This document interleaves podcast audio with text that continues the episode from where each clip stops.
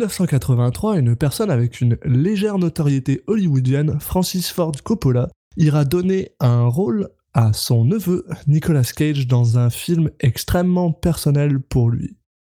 Bienvenue dans Citizen Cage. Cop car. Uh-huh. I couldn't think of a more horrible job if I wanted to. And you have to do it.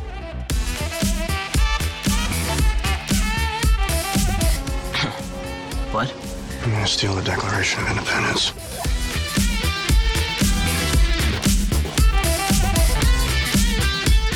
Put the bunny back in the box.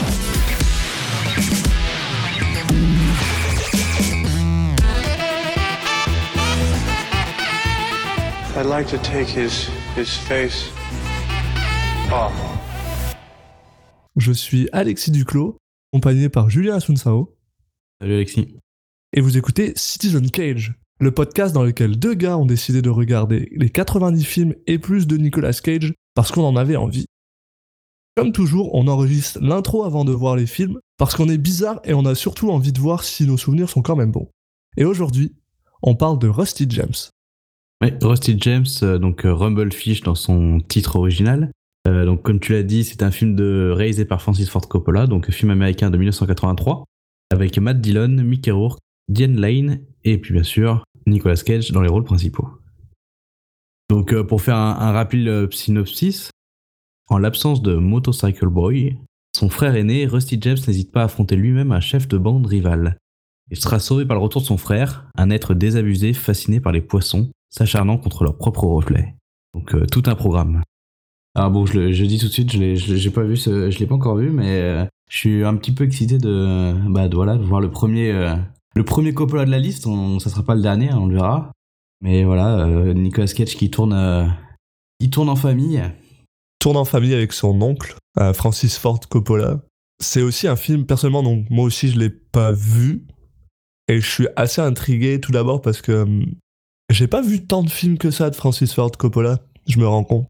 Euh, mis à part bah, Apocalypse Now et, et The Godfather, euh, le parrain. Et donc je suis quand même très très intrigué de voir ces films un petit peu plus anciens.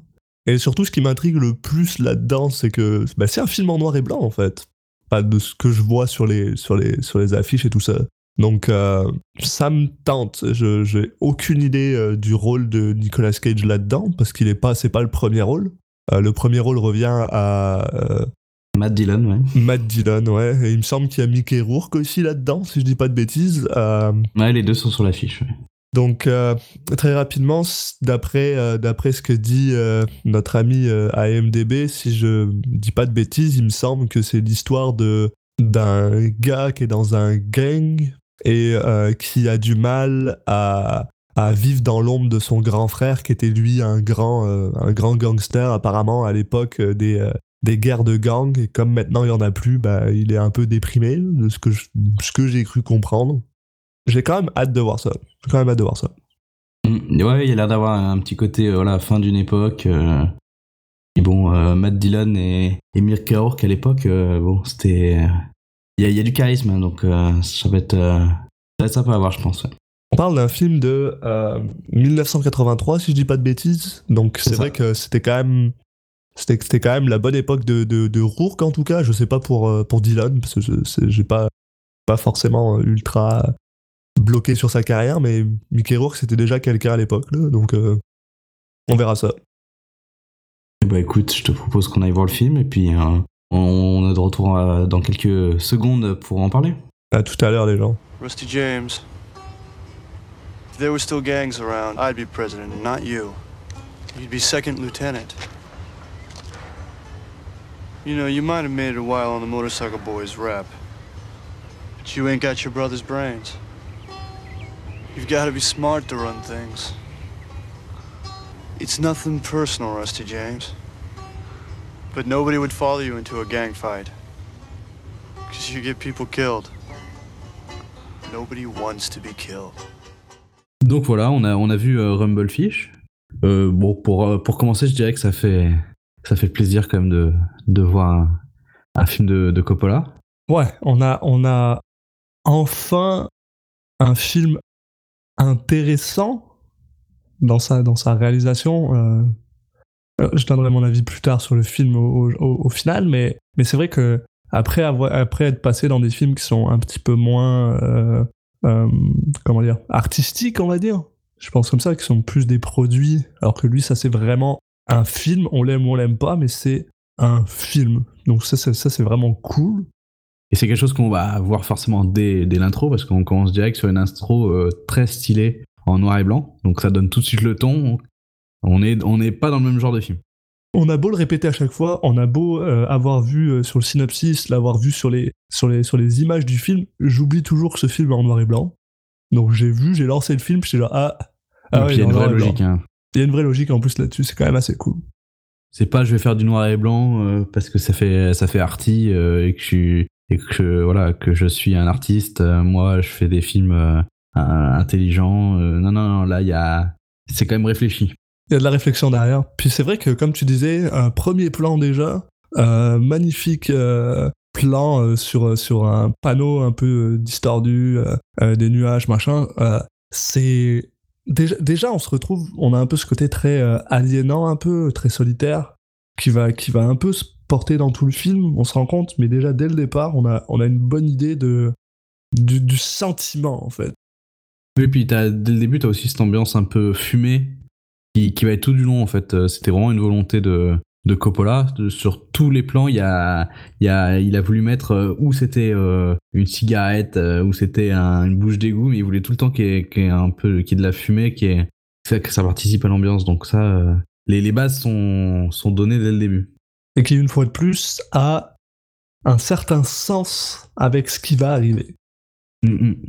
Euh, donc bah on fait la, on, on- on croise notre l'ami euh, Matt Dillon qui bah a l'air d'être le personnage principal vu que c'est lui qui donne son, son nom au film. Qui joue au billard et qui a un style euh, assez, assez particulier déjà. À chaque fois, à chaque fois que je le vois, j'ai l'impression de voir le mec dans Kung Fury. Euh, le même gars, là, il a juste un, un, un tank top, un, un Marcel blanc avec un, un, un bandeau qu'on sait pas de quelle couleur il est parce que bah, c'est en noir et blanc. Mais, mais il serait rouge, que ça, ça m'étonnerait vraiment oui, pas. c'est vrai que moi j'ai imaginé rouge, je sais pas pourquoi. Bah, parce que moi, ça me fait penser à Kung Fury. Et que dans Kung Fury, là, son bandeau qui est rouge, puis il a un peu la même, la, même gueule, là. Il, a, il, a, il est un petit peu musclé, il, a, il, est, il est vraiment très très jeune, là, Matt Dillon. Je sais pas quel âge il avait, mais il est vraiment très Ouais. très jeune. Puis, euh, puis voilà, il est, là, il est là en train de jouer au billard. Puis pendant qu'il joue au billard, il y a une certaine personne qui marche. Alors, à l'époque, quand il rentre, je l'avais pas reconnu. Je vais expliquer mon déroulé parce que je trouve ça vraiment intéressant. Donc on voit une personne qui rentre, euh, un Afro-Américain qui rentre dans le bar. Donc parce qu'ils sont dans un bar euh, bah, où ils peuvent jouer au billard. Il rentre dans le bar, puis il dit à euh, Rusty James, euh, il y a quelqu'un qui veut tuer Rusty James. Et pendant tout le film, tout le film, ils vont l'appeler Rusty James en entier, tout le temps. Je sais pas si c'est son prénom ou si James c'est son nom de famille et que du coup il l'appelle par son prénom et son nom de famille ou si son son nom complet c'est Rusty James? Je sais pas. Ouais, ça a l'air d'être euh, ouais ou d'être un, un surnom. Mais tu fais pas si médias, ouais, parce que le, le nom a été est prononcé euh, au moins 50 fois dans le film, et Au moins, ce qui ouais. fait à peu près toutes les deux minutes. c'est une mélodie en fait que tu vas entendre tout au long du film. Tu vas entendre Rusty James, Rusty James, Rusty James. C'est ça donne aussi, ça participe aussi à l'ambiance. Et enfin bref, donc il y a cette personne qui rentre et qui dit à euh, Rusty James, il y a euh, ce mec qui veut, qui veut te tuer, qui veut se battre contre toi euh, euh, ce soir, ou euh, je sais plus quand, après, après 10 heures par exemple. Et là, et là, absolument génial, parce que je m'attendais vraiment pas à ça, j'ai noté à 3... Non, même pas, même pas, genre on est, on est, on est même pas à une minute du, film, on a le droit à un plan euh, sur ce mec qui, euh, bah, en fait, c'est Laurence Fishburne super maigre. J'avais jamais vu Laurence Fishburne aussi maigre Mhm. que ça. Ça fait vraiment très bizarre. Et en un chant contre chant, on voit Laurence Fishburne, puis Nicolas Cage. Je m'attendais vraiment pas à le voir aussitôt dans le film. Bah, alors moi j'ai noté sur ma fiche Laurence Fishburne point d'exclamation point d'exclamation Nicolas Cage point d'exclamation point d'exclamation Tom Waits point d'exclamation point d'exclamation parce qu'il joue le barman C'est vrai, c'est vrai, il joue le barman. donc oui il y a une espèce de, de name dropping là de ça ça ça m'a fait plaisir de voir Laurence Fishburne effectivement euh, maigre qui a dû prendre un kilo par année de carrière et puis Tom Waits derrière le derrière le bar avec toujours ce ah il a une gueule quoi Et euh, par contre, moi j'ai été obligé de mettre en pause dès que j'ai vu Nicolas Cage parce que je ne comprenais pas euh, son style. J'y arrivais pas. Il a une espèce, il porte une espèce de veste avec euh, euh, des cartes dessus, comme une veste de, de footballeur finalement, bah, de, de, Les football américains, ouais. Ouais, tu sais, dans les films de, de- d'étudiants où ils ont toujours Oui, une veste sûr. là, avec- mais avec des cartes sur, le, sur, euh, sur son chest. Puis euh, une coiffure, mais euh, je, je saurais même pas décrire ça. Euh, montante libre. Ouais, bah une coiffure quoi. Tout ce que je sais, bah, tout ce que je sais, on, on- on apprend qu'il s'appelle Smokey. Et puis, bah, il commence à, à parler de ah, euh, est-ce que tu veux aller te battre? Est-ce que tu vas aller te battre? Blablabla.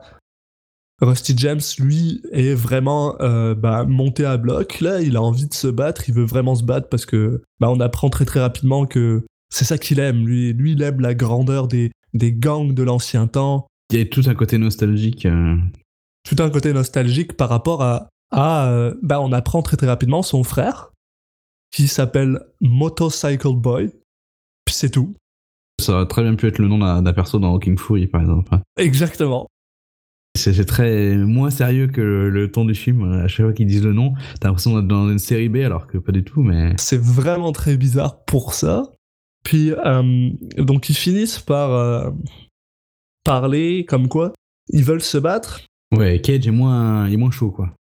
J'en profite pour prévenir que, euh, comme on, l'a on l'a pas encore dit ce- cet épisode, c'est qu'on va, on va spoiler. Donc, euh, donc euh, si vous n'avez pas vu le film, que vous voulez pas vous faire spoiler, allez le voir avant de, avant d'écouter, parce que bah forcément, euh, on va reparler de Cage. On va en parler de Cage, puis on va parler de tout le monde. Et donc, il y, a même- il y a même un autre de ses potes qui s'appelle Steve, qui est le, le blond rachitique avec des lunettes De la bande. De la bande, comme tout le temps, euh, qui lui non plus a pas l'air extrêmement chaud à l'idée de se battre. Euh, Et il y en a un dernier et il y en a un dernier qui est... euh, qui est, qui est- je sais plus comment il s'appelle, mais lui est très chaud. Et si c'est lui qui est joué par Chris Penn, si je dis pas de bêtises, qui est le, le frère de Sean Payne. Oh Donc euh, quand il y en a pas, quand il y a pas l'un, il y a l'autre. Quelle belle famille. Et donc il commence à parler, il commence à expliquer que ah euh, ouais Smokey est pas tant chaud. Il lui dit ah je serai là, je serai là pour pour me battre avec toi, mais il a pas spécialement envie d'y aller. Et à à peu près 3 minutes 16, il y a un gros plan que j'ai vraiment vraiment absolument adoré, un peu artistique, où il y a euh, Nick Cage devant qui prend la moitié de l'écran euh, à droite. Et en fait, le focus est sur le gars qui est derrière lui, qui est Steve, qui essaye de, de lui expliquer, de comprendre c'est quoi l'obsession finalement que, que Rusty James a avec bah, les gangs, avec, euh, avec son frère. Pourquoi est-ce que il considère que son frère était si cool que ça? Parce que à l'époque où son frère était dans un gang, bah, il avait euh, la main mise plus ou moins sur la ville. Et ce, ce plan, ce plan m'a juste absolument fasciné. Oui, ça sera pas le seul. hein. Il, y a, il y a quand même tout au long du film des plans qui sont. Qui sont, qui sont quand même léchés, maîtrisés, ou au moins un minimum réfléchis. Il y a du travail là derrière. Donc euh, là, euh, on va aussi avoir le, au bout de, de 4 minutes de film le, le- un petit un- quelque chose qui m'a assez surpris, c'est qu'on a un petit moment de couleur. C'est ouais, un des seuls moments où il y en a. Donc euh, en fait, il, il passe devant euh, l'animalerie et on voit les, les poissons euh, à travers la vitrine et eux sont en couleur. Des poissons qu'on apprendra euh, plus tard qui s'appellent des rumblefish, dont le titre du, du film. Mais euh, on en reparlera un peu plus tard quand on aura un peu plus compris, mais pour être honnête, j'ai pas compris pourquoi ces poissons étaient en couleur. Ça fait moins de sens par rapport à ce qu'on apprend ensuite. Je trouve que ça marche bien, mais on verra. ouais. Non, non, le, euh, artistiquement ça marche bien, mais même dans euh, l'explication, mais bon, non. ah, on en reparlera plus tard. Donc là, pour l'instant, Rusty, euh, alors il est chaud pour se battre, mais il se dit que bon, il, a quand même le temps d'aller voir sa, sa copine avant. Ouais, c'est ça, il va, il va, euh, il marche avec ses potes. euh, euh, ils sont dans, ils sont dans la rue et puis justement il parle avec euh, avec Smokey, il parle avec Cage et il lui dit ah euh, ah ouais c'était c'était vraiment stylé avant les gangs de rue, ça se battait tout le temps. Et Cage lui dit lui dit mais qu'est-ce que tu racontes? Tu racontes de la merde. Tu pourquoi tu t'en souviens? Tu devais genre avoir avoir 10 ans, tu sais Et le mec fait genre non non j'en avais 11. Je m'en souviens. Je pense que dans le film il est censé avoir peut-être 18 19 ans. 20 ans, pas plus. Oui. Et, euh, et il fait ouais, euh, un gang, ça avait vraiment, euh, ça, ça voulait vraiment dire quelque chose à l'époque. Et c'est là qu'on se rend compte que ben Cage, c'est un peu une tapette quoi. Il a pas envie de se battre. Je dirais pas forcément comme ça. C'est plutôt dans le sens où il, il est pas forcément chaud parce qu'en gros, on lui demande de, de se battre pour quelque chose qu'il trouve un peu débile, quoi. Ouais, c'est ça. Il a, il, il a pas spécialement envie de suivre Rusty James. On apprendra ça pourquoi plus tard, mais Il lui dit Bon, voilà, on est potes, donc je vais le faire pour toi. Mais euh, je je vois, enfin, je trouve ça un peu, un peu débile, quoi. Il trouve ça un peu con cette histoire de, voilà, de, on se donne rendez-vous, on va se battre dans une ruelle. Bon, c'est pas, ça le dépasse un peu. Et donc ils finissent par continuer à, marcher, puis finissent par arriver devant cette école où Rusty James euh, euh, prend une fille à part qui semble être son, son sa copine plus ou moins, puis il lui dit que en gros il va venir la voir ce soir, et euh, elle lui répond que bah il a- elle a pas le droit, elle a pas le droit d'avoir des gens chez lui, euh, elle a pas le droit d'avoir des copains chez lui euh, le soir, puis ça finit plus ou moins là-dessus avec Smokey qui est bah, qui est un peu gavé parce qu'il est genre ah tu veux te battre mais t'as quand même le temps d'aller voir ta copine ce soir et tout voilà. Oui, on va vite, on va voir que que Rusty James, bon, il est, il fait les choses tranquillement, quoi, à son rythme. C'est ça il, il prend pas beaucoup d'ordre des autres puis il fait ses trucs euh, dans son coin Donc voilà, le, le- le soir, euh, le soir arrivé, il, effectivement, il se pointe chez sa copine. avec une, une transition temporelle que j'ai trouvé quand même plutôt classe avec un, un, un wide shot sur la ville et un et le temps qui passe pour te montrer que bah maintenant c'est la nuit j'ai trouvé, je trouvais ça vraiment cool Et donc, euh, bah, quand il arrive sur place, euh, donc bon, elle, le- elle le- finalement, elle le fait quand même rentrer. On rencontre aussi la, sa petite sœur. Qui est joué par Sofia Coppola Voilà. Et alors, heureusement que je l'ai vue sur euh, sur internet parce que je, elle est vraiment très très jeune à l'époque. je l'aurais pas reconnu non Mais plus. oui, elle a changé. elle a bien, bien changé. Justement, euh, quand, euh, quand Dylan, euh, Rusty James arrive devant la porte, c'est, c'est la petite sœur qui répond, euh, qui lui dit Ah, est-ce que t'es venu me voir? Ce qui est- Bon, très clairement, la petite sœur est aussi très intéressée par Rusty James. Oui, elle joue un petit peu. Euh, elle joue une fille qui est plus intelligente que son âge euh, pourrait. euh, Enfin, euh, ce qu'on imagine pour euh, quelqu'un de son âge, c'est ce qui est souvent le cas dans les films euh, à Hollywood. Ils aiment bien faire des des enfants qui sont plus intelligents que, que la moyenne. Qu'est-ce qu'il Et là, c'est vrai qu'elle a une répartie et tout qui fait que qui est un peu en décalage avec euh, avec l'âge qu'elle a l'air d'avoir.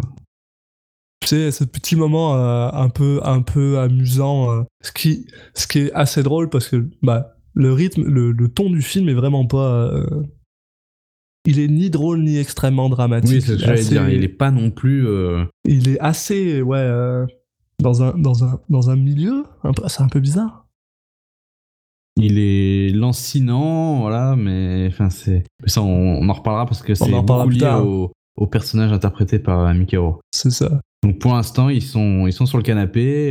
Il y a la petite sœur qui, qui squatte avec eux. Bon, finalement, ils finissent par la, par la dégager.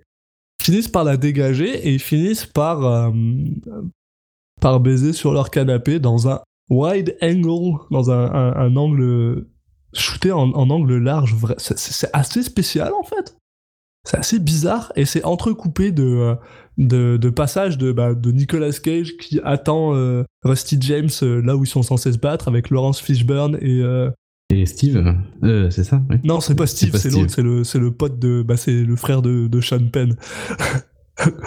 Sean Penn Brother. Ce moment m'a fait vraiment bizarre parce que je, enfin, je pensais vraiment qu'il allait pas y aller en fait. J'ai l'impression que qu'il allait parce qu'en fait ils, couchent ensemble puis après euh, ils dorment un petit peu. Enfin, t'as l'impression que le temps se, se passe d'une manière assez bizarre. T'as l'impression qu'il s'est passé des heures et des heures et qu'en fait il a juste décidé de pas y aller. Et en fait euh, non, ça va, il est large. Non, c'est ça, il, s'endort juste après.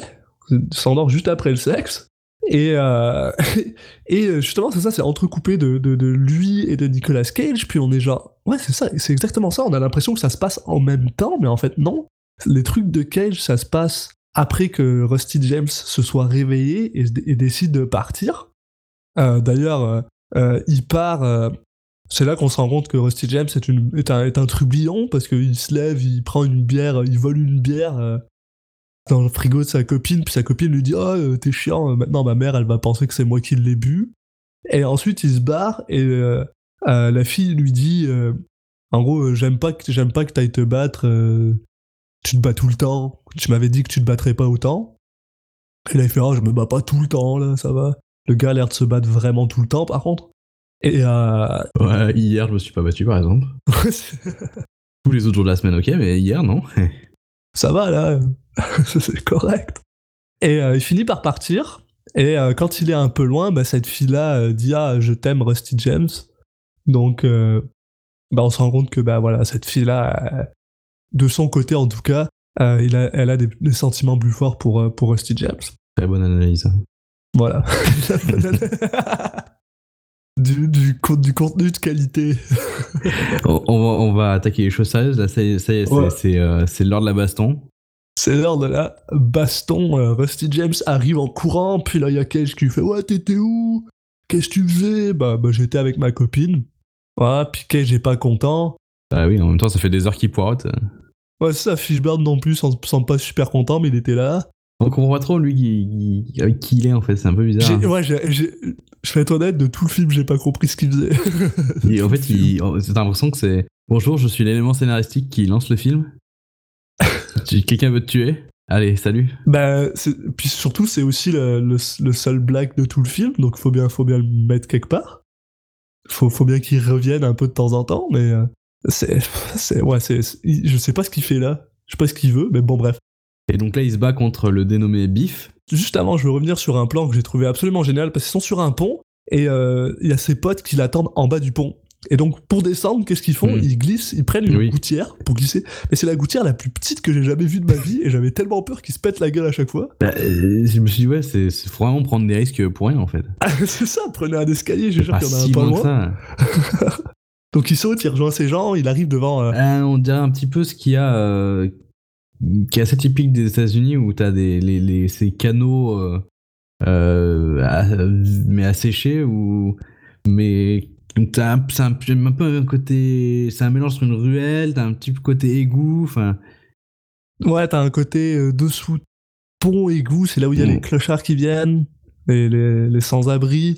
Mais bref, donc ils arrivent, puis là soudainement il y a personne, ils sont genre ah ouais, est-ce que est-ce que le gars il est venu ou pas, est-ce qu'il va venir se battre? Et là il y a ce passage que j'ai trouvé mais vraiment super classe où t'as un train qui passe et Mm. au même moment que le train passe, bah il y a ces gars qui sortent, ils sont venus avec un chien. Et les gars ils ont aucun euh, aucun chill, là, ils viennent, là, ils viennent avec leur chien. Et, euh, et comme tu dis, bah, il y a ce gars, euh, Biff, ouais, c'est ça. C'est ça, joué par Glenn Wifro, donc euh, un habitué des films de Coppola.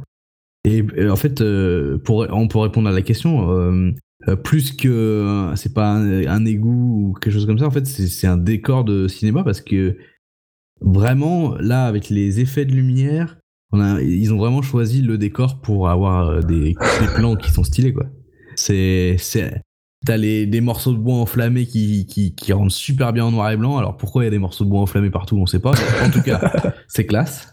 Et les décors, vraiment, ils rendent super bien sur cette scène. Elle est, elle est, elle est, le noir et blanc est vraiment bien utilisé. C'est vrai, ouais, c'est ça, c'est vraiment classe. Et alors, par contre, ça commence à se battre, et ça, ça commence à se battre juste Biff et euh, Rusty James. Ouais, il sort un couteau, hein, Euh. Biff est un connard, ouais, c'est ça, parce que genre Rusty est juste avec ses poings, puis Biff sort un couteau. Et euh, c'est assez drôle parce que donc c'est un peu une espèce de genre Fight Club où t'as deux mecs qui, qui se foutent sur la gueule, mais ils se foutent quand même sur la gueule de de manière grandiose là. Tu sais, ils s'envoient de partout. Rusty Mm, mm. James ah, saute ça saute dans tous les sens, ouais. Ah, il s'accroche à, il s'accroche à un, un tuyau là, il pète le tuyau. C'est, en fait, c'est à la fois grandiose et en même temps un petit peu grotesque pour être honnête. J'ai trouvé que le, com- le combat a vieilli un peu. Je sais, je sais pas, c'est, c'est très old school. Toujours avec ces, ces, ces mêmes bruitages de, de, de coups de poing de- des années 80. euh, que quand il, frappe dedans, t'as l'impression qu'il est en train de taper dans une, dans une, euh, dans une dinde ou je sais pas quoi là. Genre. Puis euh, une musique, une musique de euh, aux percussions qui moi, qui personnellement moi, m'a cassé un peu la tête. Donc c'est ça que ça que j'ai trouvé dommage. C'est premier moment on arrive parce que comme tu dis c'est beau, c'est génial. Euh, Rusty James saute, il y a du mouvement. Il finit par justement ouais, récupérer une de ses un de ses bâtons enflammés pour essayer de frapper euh, le bif avec. C'est beau, mais le, le- la chorégraphie du combat est pas, est pas exceptionnelle. Ouais, ça m'a pas choqué. Après, je vois ce que tu veux dire. C'est vrai qu'on n'est pas dans la, on n'est pas dans le côté réaliste qu'on a beaucoup maintenant depuis, euh, bah, depuis euh, euh, Bourne ou depuis euh, le, le retour de de James Bond, mais euh, Si je me réfléchis un peu dans ma tête, c'est très euh, West Side Story. Ouais, il y a un petit côté comédie musicale. Le, fait de sauter un peu partout comme ça et tout, tu. Mais il n'y a pas le ton qui va avec, par contre. Moi, ça m'a choqué parce qu'il n'y a pas le ton qui va avec. Le ton, comme on disait, il est un peu plat, il est un peu euh, posé. Et finalement, on se retrouve dans cette espèce de combats qui sont très, euh, qui sont très grandioses, très grotesques. Moi, c'est vraiment le seul point que je, suis choqué un peu, mais bon, bref. Et donc là, on, on continue. euh, ils continuent à se battre contre Biff. Et ils finissent par être face à face. Puis là, il y a une personne qui arrive en moto Ouais, pas n'importe qui. sur une moto. Et il est juste, ah, euh, ah c'est comme ça que ça se passe maintenant. euh. Et là, Enfin, moi, ça m'a fait rire parce que, en fait, t'as Rusty James qui, est, qui a clairement l'ascendant à ce moment-là. Et là, t'as donc Rourke, donc qui joue son frère, qui interrompt la- le, le combat et qui va en fait euh, plus foutre la merde qu'autre chose, quoi. Surtout que dans le dans le synopsis, c'était marqué il sera sauvé par le retour de son frère, mais alors pas du tout. c'est totalement l'inverse. En fait, euh, c'est plutôt euh, ouais un combat qui était bien parti et puis puis il y a son frère qui va foutre le bordel et qui qui fait qu'il va se prendre un coup de couteau. euh. En plus, c'est horrible, c'est même pas un coup de couteau, c'est genre, il se prend un coup de, de vitre. Oui, C'est parce que, genre, parce que Rusty James a, a, abs- a balancé Biff dans une vitre, que ça a pété la vitre, puis l'autre se sert de morceaux de vitre pour essayer de le planter. Ouais, et puis il se sert du, de la dist. En fait, t'as l'impression que, y a- en fait, il y a Rourke qui vient faire, qui fait une distraction, et il y a Biff qui en profite pour, pour lui mettre un, un petit coup là en scred, avant de se faire dégommer, dégommer par la, par la moto de. euh, dans le foie. Euh, ouais, qui se prend un, un coup de couteau dans le foie, ouais, avant de se faire dégommer par la moto. Mais alors ça, par contre, Ouais, c'est assez euh, cartoon ça. Ça, ça m'a, j'ai j'ai pas, ça m'a vraiment fait bizarre, hein, ouais, Ouais. parce que ça. Euh, donc, mais par contre, en fait, j'ai adoré le, le, la, la séquence, la séquence où justement on voit, on voit Rusty James qui se prend un coup de couteau, ça saigne. T'as un gros plan sur les yeux de, de Mickey Rourke qui d'ailleurs genre est tellement jeune, ça me, ça me, ça me Ouais. perturbe. Qui est genre ah je suis pas content. Il prend sa moto, il descend de sa moto, il balance le gaz. La moto part toute seule, elle rentre dans le bif, ça fait la moto fait un, un- une espèce de genre elle s'envole puis elle fait un tour sur elle-même pendant que Biff décolle puis t'es juste qu'est-ce qu'est-ce que je viens de regarder? Ça prend deux C'est une secondes technique quand même de combat assez spéciale, quoi. De balancer sa moto sur les gens, bon, ça, ça marche une fois, quoi. c'était vraiment vraiment super bizarre et puis là bah il y a la police qui arrive Non, c'est pas la police. c'est pas la police? C'est le policier de Village People. ah oui Alors là, mais pff, il est, mais il a tout, quoi. Il a toute la panoplie. et c'est le seul policier Oui, de la ville, sauf à la fin. c'est le seul policier. Il est là, il est juste là. Donc ils essayent de se barrer. Il y a Rusty James qui est genre euh, sur le dos de son, bah, pas sur le dos, mais à côté à son pote euh, Steve, qui qui bah, qui part pendant que pendant que le policier euh, Village People parle avec euh, bah, Motorcycle Boy que je vais appeler MB juste, à partir de maintenant parce que c'est trop long sinon Ah oui, oui. qui, qui parle avec MB et qui lui dit ah euh, pourquoi t'es revenu? Nous on préférait que tu sois pas ici on préférait que tu tu retournes chez toi pourquoi t'es revenu? Ce qui nous montre que très clairement bah Monsieur Mickey Rourke est pas euh, est pas bienvenu Bah après, s'il si, s'il lance sa moto sur tout le monde, oui. Par contre, là, pour ça, euh, il va pas avoir de problème. hein. il va juste lui dire, ouais, écoute, euh, bon, bah, salut. Hein. en plus en plus c'est quand même le plus mauvais policier de tous les temps parce qu'il a tous les euh, il a tous les criminels là il en arrête pas un seul Non, il va juste dire à, à Rourke que euh, euh, je t'aime pas. je te tiens à l'œil. Mais arrête-le, il vient de balancer une moto sur un gars, tu peux l'arrêter là, t'as le droit. T'as legit le droit. Mais bon.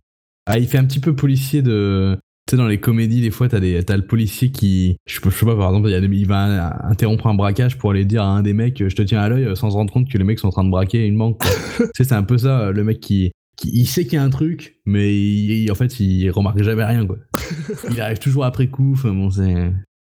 Je te, ouais, ouais, je te tiens. Surtout que, bah.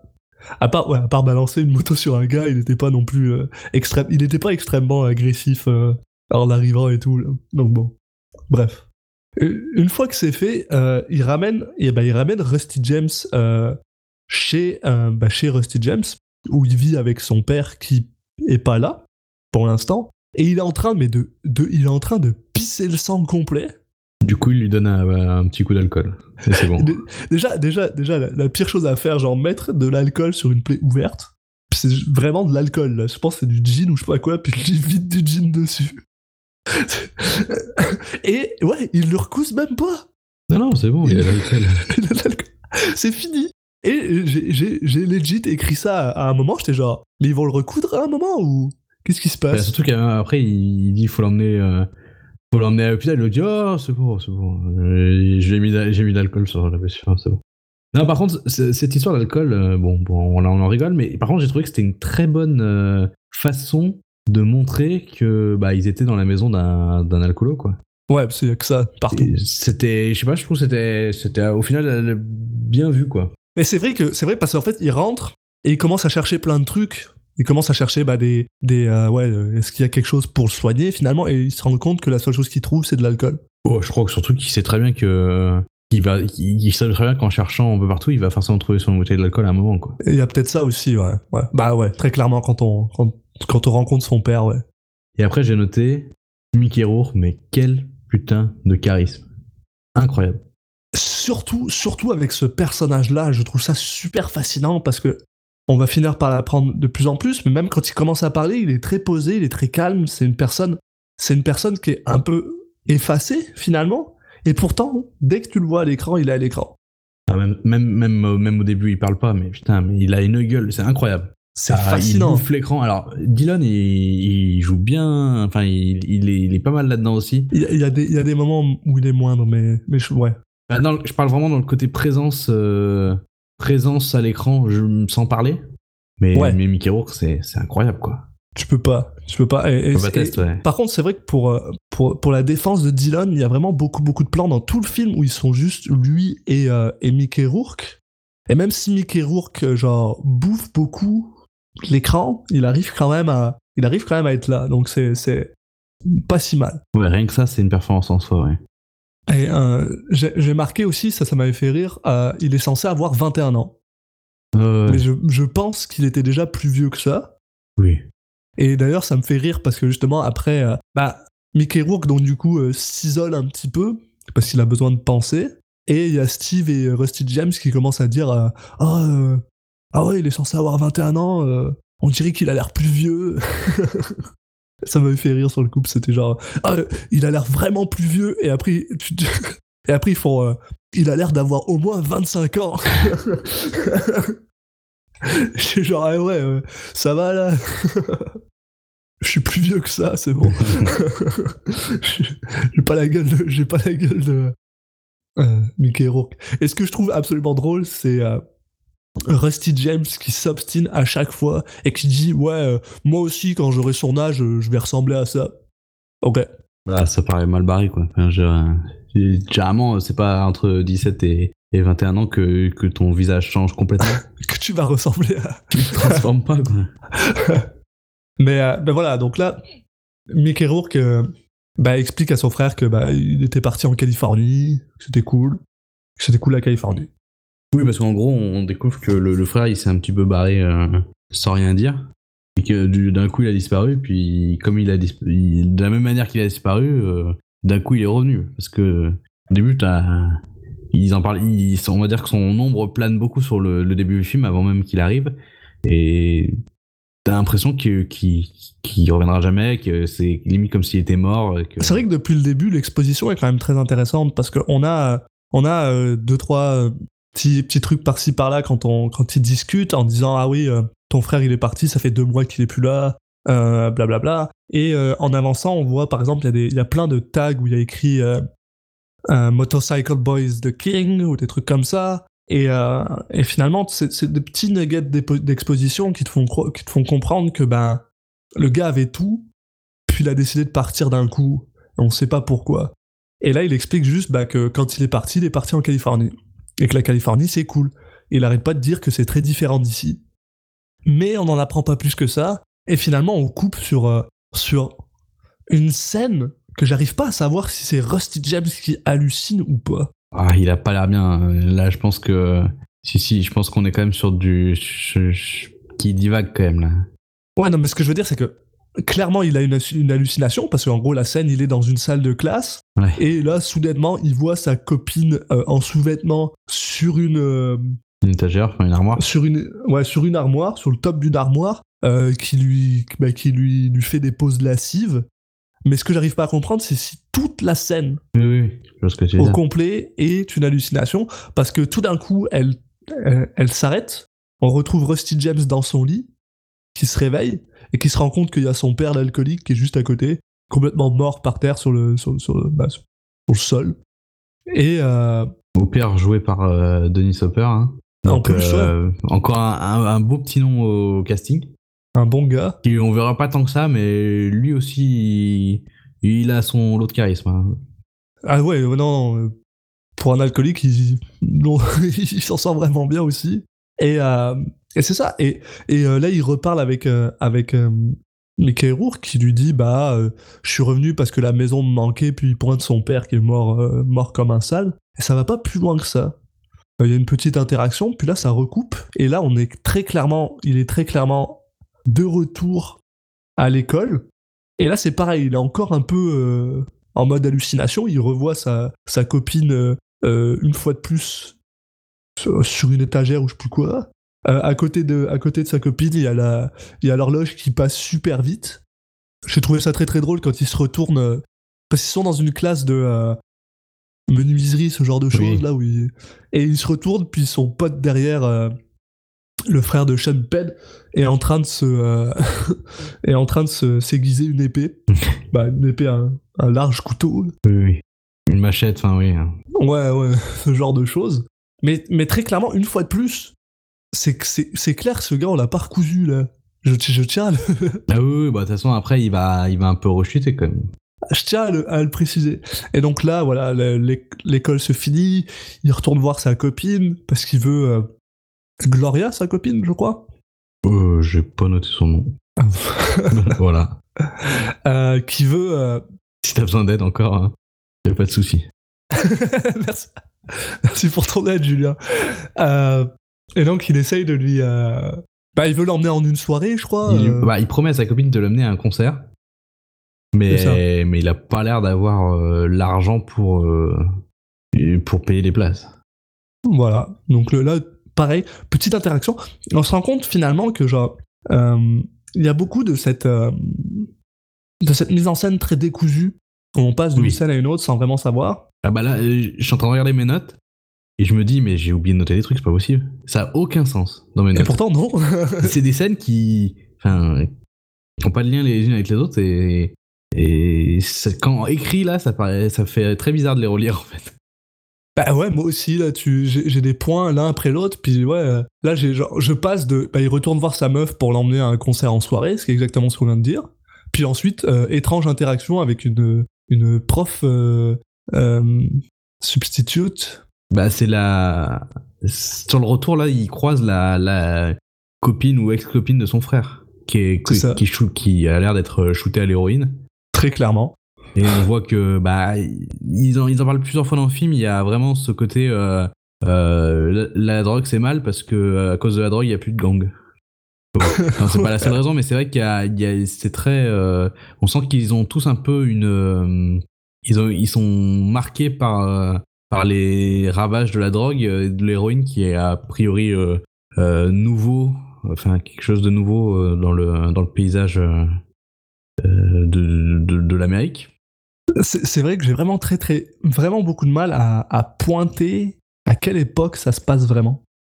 J'ai l'impression que c'est 70-80, peut-être bah ouais 70-80, mais je suis pas. la façon dont c'est filmé, raconté et tout, on- ça pourrait même être euh, euh, une espèce de d'autre univers en fait. C'est parce que c'est très onirique. Enfin, c'est C'est très bizarre. ouais. mais bon, c'est voulu. Hein, c'est ça, Ah, qui- ça participe euh, beaucoup à l'ambiance. Mais le côté voilà, il, il raconte ce- ces, ces gangs comme on raconte des légendes arthuriennes un petit peu. Bah du coup ça ça donne l'impression d'être euh, même carrément dans un, espèce d'univers parallèle. Enfin, c'est donc ouais c'est à la fois dans le temps le les lieux, les choses comme ça, c'est c'est vrai que c'est très. euh, on est tr- rapidement séparé de la d'une forme d'une certaine forme de réalité. Et il faut se rendre compte aussi que tout ce qu'on vous dit depuis tout à l'heure là, il y a généralement très très peu de moments où il y a plus de trois ou quatre personnages à l'écran en même Il y a temps. un côté Donc, très théâtral là-dedans. C'est assez bizarre. C'est-à-dire que, à part les moments où il y a bah, de la baston, ou alors ils sont dans un endroit plus public, public, euh, où là il y a du monde, Mais même comme ça, il y a du monde sans avoir du monde. C'est vraiment un fond. c'est ça. C'est toujours très, très limité. Une, deux personnes qui se parlent, trois, quatre maximum. Euh, on, on- on reviendra plus tard, on expliquera un peu plus tard pourquoi. euh, parce que personnellement, je trouve la, la- la raison très intéressante, mais, mais c'est vrai que euh, on, est, on est quand même. Là, je pense qu'on est déjà euh, peut-être à une bonne demi-heure dans le film. Le film dure à peu près une heure et demie, une heure, une heure quarante. Et euh, on se retrouve dans cette espèce d'univers, comme tu dis, un peu parallèle, où c'est très, très solitaire, c'est très. toutes les interactions sont, sont. On a l'impression qu'elles se passent dans des endroits, elles pourraient se passer ailleurs, ça changerait rien, où il n'y a pas de. Il n'y a pas de vie autour. Oui, oui, les personnages passent beaucoup de temps à errer en fait. C'est ça. Euh, cette, cette interaction, par exemple, avec, euh, avec la, la, l'ancienne copine de, de, de, de Mickey Rourke se passe dans, un, dans une cage d'escalier en Ouais, extérieur. puis elle est assez surnaturelle. hein. Euh, il, elle, est, elle est vraiment shootée, il la croise, puis elle est là avec une fleur, je crois, elle essaie de lui donner des fleurs, puis elle lui dit pourquoi est-ce que tu m'aimes pas, Rusty James? Et elle le joue d'une manière, mais vraiment... Mm, mm. En fait, en fait c'est ça qui était très bizarre, et c'est là qu'on revient un peu sur ce que tu disais côté onirique, parce que pour moi, à ce niveau-là, j'étais toujours pas sûr si il continuait à halluciner ou pas. Non, je pense pas qu'il hallucine, mais, mais en tout cas, c'est, c'est, il y a la volonté, ouais, de donner un peu cette impression. Quand t'arrives, tu la vois pour la première fois, puis elle le joue d'une manière... Parce qu'au début, on sait pas vraiment qu'elle est shootée, mais tu la vois, elle le joue d'une manière vraiment très euh, détachée. Elle dit ah, pourquoi tu m'aimes pas, Rusty James? Puis lui, il est genre vraiment à fond là-dedans. Il est Mhm. genre ouais, je t'aime pas parce que euh, quand euh, nous, on, on faisait jamais de la drogue avec les gangs, blablabla. Et, euh, et c'est- un mix d'émotions un peu bizarre parce que finalement, elle, elle se rend compte que bah, peut-être que Miracle, euh, Miracle Boy. Euh, euh, ça, c'est Euh, euh, un comics, je vous le conseille, euh, comics exceptionnel. Euh, Miracle Man. Euh, Motorcycle Boy, euh, bah, peut-être qu'elle l'aime pas finalement, qu'il l'aime pas, que, parce qu'il a plein d'autres filles ailleurs, puis, puis là, elle se met à pleurer, puis. Ouais, c'est un peu bizarre. un- Bah, quand il va en parler avec, euh, quand il va en parler avec son frère, son frère lui, va lui dire, euh, ouais, elle- enfin, elle, lui dit, ouais, mais non, mais je suis pas, je suis pas, euh, je suis pas accro, et en fait, il va en parler avec son frère, et, et même là, il y aura un dialogue assez improbable où il dit, ah, elle a dit qu'elle était pas accro, et lui dit, ah, je la crois. Enfin, c'est, voilà, c'est ça. spécial. Donc là, c'est ça, ils se parlent dans leur, dans leur petite cage d'escalier. Rusty James aime vraiment pas cette personne. Probablement parce que c'est une prof euh, remplaçante et qu'il aime pas les profs remplaçantes. Je sais pas, pour être honnête. Et, euh, et ensuite, ouais, voilà, ça passe à euh, Rusty James torse nu avec sa blessure qui est toujours pas recousue, je tiens à le rappeler. Euh, et que ça me, ça me stresse Le fil rouge, c'est le cas de le dire. et il est en train de parler justement avec son frère et il lui explique ah euh, ouais voilà je l'ai croisé je la crois. Et on a le droit à une de mes de mes euh, de mes phrases favorites de tout le film où euh, où t'as Miracle Boy qui regarde son frère et qui lui dit je vais pas y arriver. Motor... Motorcycle Boy MB Mickey Rourke. Mickey Rourke qui regarde qui regarde Rusty James et qui lui dit euh, euh, euh, qui lui demande pourquoi est-ce qu'il est tout le temps fucked up one way or another? Et, il le dit il le dit avec la voix la plus douce possible imaginable genre comme une personne extrêmement gentille avec son frère genre why are you always fucked up one way or another? Et parce qu'on on sent qu'il est un peu euh, euh, concerné par son frère il a il a il a je sais pas s'il a peur pour son frère mais il est juste mais il se demande il se pose la question comment est-ce que ça se fait que t'es toujours en train de te battre, t'es toujours à moitié déchiré, que, que tu. Bah, que t'es tout le temps blessé ou whatever. Puis ça, ça se finit plus ou moins là-dessus, cet échange-là. Et là, on passe, on passe à euh, une scène où bah, son père revient dans la- dans l'appartement. et là, on a le droit de voir euh, Dennis Hopper un petit peu plus que couché sur le sol en train de bourrer, en train d'être bourré. Et, euh, et ben, il dit ah, euh, ah, ah, il voit son fils et il fait ah t'es de retour à la maison depuis quand t'es rentré? Son fils lui dit bah euh, j'étais là hier tu m'as pas vu t'étais déchiré Et, et son père commence à dire ah, comment c'était comment était ton voyage? Je suis allé en Californie. Comment c'était la Californie? Ah, c'est génial, c'est comme ici mais en mieux. Et c'est, tout. Puis là, il y a Rusty James qui parle avec son père puis qui lui demande de l'argent parce qu'il a besoin d'aller à l'hôpital. Enfin. Non, il va aller au concert. Oui, mais il lui dit qu'il veut aller à l'hôpital. Ah oui Il veut aller au concert, mais il lui dit ah je veux aller à Ah, l'hôpital. J'ai euh, l'impression qu'il je me suis fait, explique je pas me suis pourquoi. fait, je me suis fait déchirer, ah, blablabla. Son père lui fait, ah, euh, ok, euh, prendre l'argent. Et on apprend que son père est un ancien avocat qui maintenant est euh, sur le videt de, de, de, de l'État américain.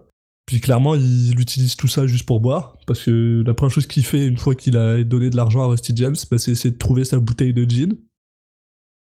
Puis là, on a une espèce de, d'étrange interaction entre, entre Mickey Rourke qui essaye d'enlever sa bouteille à son père, mais qui le fait de manière vraiment très joviale.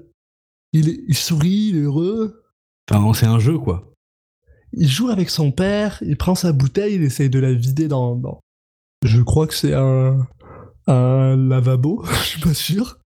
Elle essaye de la vider, puis son père lui fait ah ah ah, ah. Ils se finissent, ils finissent tous les deux sur le lit à rigoler. à- Et finalement, son père récupère la bouteille, puis il dit ah viens Rusty James, viens avec nous. Il parle, puis en fait c'est genre un petit moment sympa en famille dans un appartement tout pourri. Et je la trouve incroyable cette scène. Entre le jeu d'acteur, les, les, les, punchlines qui sortent, et enfin, cette ambiance euh, où ils sont toujours sur le fil, tu sais pas si si s'il veut vraiment lui s'il va lui piquer de force la bouteille ou s'il fait ça juste pour se marrer avec lui. Enfin, c'est elle est, elle est incroyable. on sent, c'est là où, c'est là où je commence en fait à, à me rendre, on, commence à se rendre compte que ben, Mickey Rourke est très détaché de tout, vraiment de tout. Il a, on a l'impression qu'il y a rien qui a de l'importance. Ouais, puis en fait, il y a aussi lui. ce côté. euh, Enfin, il y a donc le, le père, donc euh, évidemment, enfin, il joue il- un alcoolique, mais c'est pas, c'est pas c'est pas l'alcoolique méchant. Enfin, je veux dire, c'est pas le père alcoolique qui va rentrer et taper son fils ou, enfin, c'est pas vraiment dans ce, dans cette optique-là. Même quand, tu vois, il va au bar, en fait, il va se bourrer la gueule, mais il se fait pas virer, il paye et il s'en va, quoi. Enfin, c'est. Oui. Du coup, euh, c'est pas, il est pas présenté comme forcément comme, il est pas présenté comme le méchant de l'histoire. Donc c'est aussi ça qui fait que qu'il y a euh, que ça, il y a ce petit moment, ces moments de euh, de, de famille euh, qui sont euh, qui sont où on se prend bien pour les personnages, on, où on sourit en fait de les voir euh, jouer comme ça, euh, se taquiner, euh, voilà. C'est ça, on passe, on passe vraiment, euh, on, on- on ondule dans ce ton en fait entre entre doux amer puis jovial mais pas tant, puis euh, on, on passe de l'un à l'autre. euh, c'est super intéressant. Et après on passe sur un truc encore qui rien à voir. Ah, euh, génial. Et ça, c'est probablement une de, mes, une de mes scènes préférées parce qu'elle est un peu proéminente en Nicolas Cage, donc, euh, donc euh, je l'aime beaucoup. Euh, c'est juste bah, Cage, Smokey, qui emmène tous ses potes dans une, dans une maison qui est pas à eux. Donc ils pètent une Non, puis ils non, je rentrent. parlais pas de ça moi. Ah, pas celle-là? Non, non, avant, je, je- me semble que c'est avant, on a un monologue de Tom Waits. Oh oui, cette, cette, ce- cette scène dans son bar où, qui, est, qui est filmée d'au-dessus, puis... Il déclame vraiment un texte, ça rajoute encore ce côté théâtral qu'il y a sur certaines scènes. En fait, entre chaque scène, t'as l'impression que tu vas avoir la lumière qui s'éteint comme au théâtre, le rideau qui se ferme, il se rouvre, là on est dans le bar, et t'as Tom Waits qui fait, une, euh, qui fait son monologue, qui déclame son texte, hop, on s'éteint, on revient, et là on va, on va être sur la scène dont, dont tu parles. Nicolas Cage qui, bah, qui organise une fête finalement, mais dans une maison qui leur appartient pas. Ouais, alors j'ai pas écrit fête, moi. J'ai écrit orgie, oui. ouais, parce qu'au début, je pensais que c'était une fête. Je me suis dit, ah, c'est oui, déjà. alors c'est parce que c'est très étonnant, ouais. Parce que j'ai, parce que j'ai encore euh, euh, euh, Best of Times et tout ça dans la tête. Je me dis, ah, c'est des jeunes, des jeunes des années 80. Non, non, non, non, non. Là, ils rentrent, ils, ils pètent une vitre, ils volent l'alcool du gars, puis ils finissent tous, ouais, dans un lit, à poil. Tous, sauf Rusty James et une fille, qui au début, je croyais que c'était sa copine, mais en fait, non. Puis voilà, euh, donc ils ont une orgie sur un, sur un lit euh, superposé. Je trouve ça, c'est un peu, un peu bizarre. Et, euh, et ça- en fait, on passe de bah, tous ces gens qui sont en train de faire une orgie à Rusty James qui est tout seul avec la, copine, puis on revient sur l'orgie, Rusty James, orgie, Rusty James. Oui, enfin, il va pas. Enfin, en tout cas, Rusty James, il, il va pas être le dernier non plus. Hein. Il va se taper la fille, quoi. Il y a pas. Non, non, non, mais c'est ça. Mais, mais par contre, ça- m'a vraiment fait rire parce que, genre, dans ma tête, dans ma tête, j'ai eu un, un- un- une espèce. J'ai pas envie de dire un ascenseur émotionnel parce que ça voudrait dire que j'ai une émotion par rapport à ça, mais genre un ascenseur euh, euh, intellectuel dans le sens où je suis genre ah c'est sympa, lui, euh, lui au moins il est, tu sais genre il nous montre enfin un bon côté de Rusty James dans le sens parce que je pensais que c'était sa copine à la base, donc je me dis il nous montre un bon côté de Rusty James où lui il est fidèle. Et puis après je comprends, et puis je suis genre ah ouais non en fait pas du tout. Bah, moi, j'ai tout de suite, comp- enfin, j'ai tout de suite vu que c'était pas sa copine, mais du coup, je comprenais pas. Je me dis, mais qu'est-ce qu'il fait? Parce qu'en fait, il, il le met, c'est pas du tout euh, préparé, quoi. C'est pas, c'est juste d'un coup, il, enfin, il va, il va, il va faire participer à cette fête et, et coucher avec une autre fille, mais en fait, du coup, ça- t'as l'impression que ça se passe. Tu sais pas quand ça se passe, c'est vraiment bizarre. Ça. Encore une fois, on retombe sur cette histoire de, de, de, de scènes, d'enchaînement de scènes et qui, où, dont la temporalité est assez dure à, à s'imaginer. Sur- surtout, surtout, ce qui est un peu étrange, c'est surtout le développement du personnage à ce niveau-là, parce que depuis le début, on n'arrête pas de nous montrer que Rusty James est prêt à prendre des risques pour aller voir sa copine. On pense qu'il est quand même bah, attaché à cette fille-là, mais finalement, bah, il- Non, et puis ils se sont pas engueulés, il y a pas. Mais c'est pour ça que ça, ça, ça, ça c'est vraiment, c'est assez bizarre, on quoi. sait pas d'où ça sort. On sait pas d'où ça sort. Il fait bien ce qu'il veut. Ah oui, oui. Mais c'est, Euh, étonnant parce que c'est voilà. pas préparé, quoi. Et là, une fois de plus, on coupe. Puis euh, Rusty James est, euh, arrive euh, à l'école en retard bah, parce qu'il il est clairement, il est clairement hangover de la, de la soirée orgie d'avant. Ouais, grosse gueule de bois. Une grosse gueule de bois. Donc il va voir les, les comment on appelle ça, le principal pour lui dire ah, j'ai mal à la tête. Regardez, j'ai la fièvre. Est-ce que vous pouvez me faire un ticket pour pour, pour, bah, pour que je rentre chez moi? Et le gars lui fait, euh, bah, la, la secrétaire lui dit ah non, il y, a le- il y a le proviseur qui veut te parler. Va voir le proviseur. Et le proviseur lui dit bah t'es euh, Tu vas pouvoir rentrer chez toi, mais tu pas peine de revenir, quoi. Ouais, c'est ça. T'es euh, en suspension pendant une semaine. Ouais. Donc là, il s'énerve, il fait genre, Ah, j'ai pas besoin de vous, je suis juste là parce qu'il y a mes potes ici, blablabla. Puis il s'en va. Et une fois de plus, on coupe et on, on retombe euh, devant Rusty James qui attend que le bus de l'école s'arrête euh, à l'endroit où sa copine. euh, Ah, Patty. Oui, et moi aussi, c'est la première fois que j'ai écrit son nom. sa copine Patty euh, est là, donc il- elle descend du bus, puis elle est vraiment très très énervée. Euh, il essaye de lui, il essaye de lui demander pourquoi, puis là elle lui dit bah j'ai appris, euh, j'ai appris ce qui s'est passé avec la fête euh, euh, d'hier finalement. Comment? On sait pas. Ah sait pas. Puis là le gars est genre ouais ça veut rien dire. euh, euh, et alors euh, qu'est-ce qu'il y a à la fête? Puis lui fait bah je sais que t'as fait de quoi avec cette fille. Puis ouais ça veut rien dire, blablabla. Et il, elle le traite de connard, il s'énerve. Elle le traite de connard à juste titre, hein, pour le coup. Il s'énerve. Et en mode, ah, j'ai rien fait. Puis après, s'en va. Puis il la traite de bitch. Puis genre. J'avais déjà pas énormément de respect pour Rusty James. Puis là, j'en ai vraiment plus. Avant ça, j'ai- il apparaissait pas spécialement comme un connard. Bon, tu sentais que c'était un mec qui était. Il y avait de la désinvolture, voilà. Mais bon, là, c'est vrai que c'est un move assez, assez bizarre. Et une fois de plus, bah voilà. Ça finit là-dessus. Voilà. Le- la lumière s'éteint, La lumière s'éteint. Rideau. On réouvre le rideau. balle musette. Rusty. ça, ça aurait été cool. Bah, c'est un peu ça quand même. Bah non, non, non, parce que là, il, il retrouve son frère dans un. Dans un. Dans un drugstore, dans un, dans un magasin, où son frère est en train de lire un magazine. Un magazine dans lequel il y a une photo de lui, parce qu'il y a un gars qui l'a pris en photo en Californie. Là, il commence à parler de euh, pourquoi est-ce qu'il était parti, et il explique que bah, en avait marre que finalement les gens le suivent. Il en avait un peu marre d'être le, le, le, le, Pied Pi- le Pied Piper, ce gars qui euh, joue de la flûte et il y a des rats qui le suivent. Puis il dit un peu la même chose. Il dit ah, j'aurais pu les emmener près de la rivière, puis leur dire de sauter, ils auraient sauté. Ouais, parce qu'en fait, euh, Rusty James, euh, lui, il lui dit, euh, il lui dit ça comme un compliment. Il lui dit ah ouais, mais tu étais un, un leader et tout, et en fait, son frère le prend limite comme une insulte. On sent que il était, c'est pas un rôle qui lui plaisait. Euh, et justement, il y a, enfin, c'est pas à ce moment-là, mais il y a une phrase un peu plus tard dans le film qui est un peu assez magique. C'est dit euh, pour être un leader, il faut avoir un endroit où aller. Et lui, c'était pas son cas. C'est exactement la phrase que j'ai ouais, j'ai écrit If you are going to lead people, you have to have somewhere to go. Et j'ai trouvé cette phrase absolument. Elle m'a tué, genre. Ah non, mais il y a des punchlines incroyables. Les citations, il y a des. C'est, fou. Et c'est pareil, une fois. de- Bah, bah, une fois. de- Ça, ça coupe pas vraiment, ça coupe et ça coupe pas. C'est-à-dire que c'est la continuation de cette scène, mais le shot est super bizarre où euh, justement. Bah, il y a Rusty qui le suit partout en fait.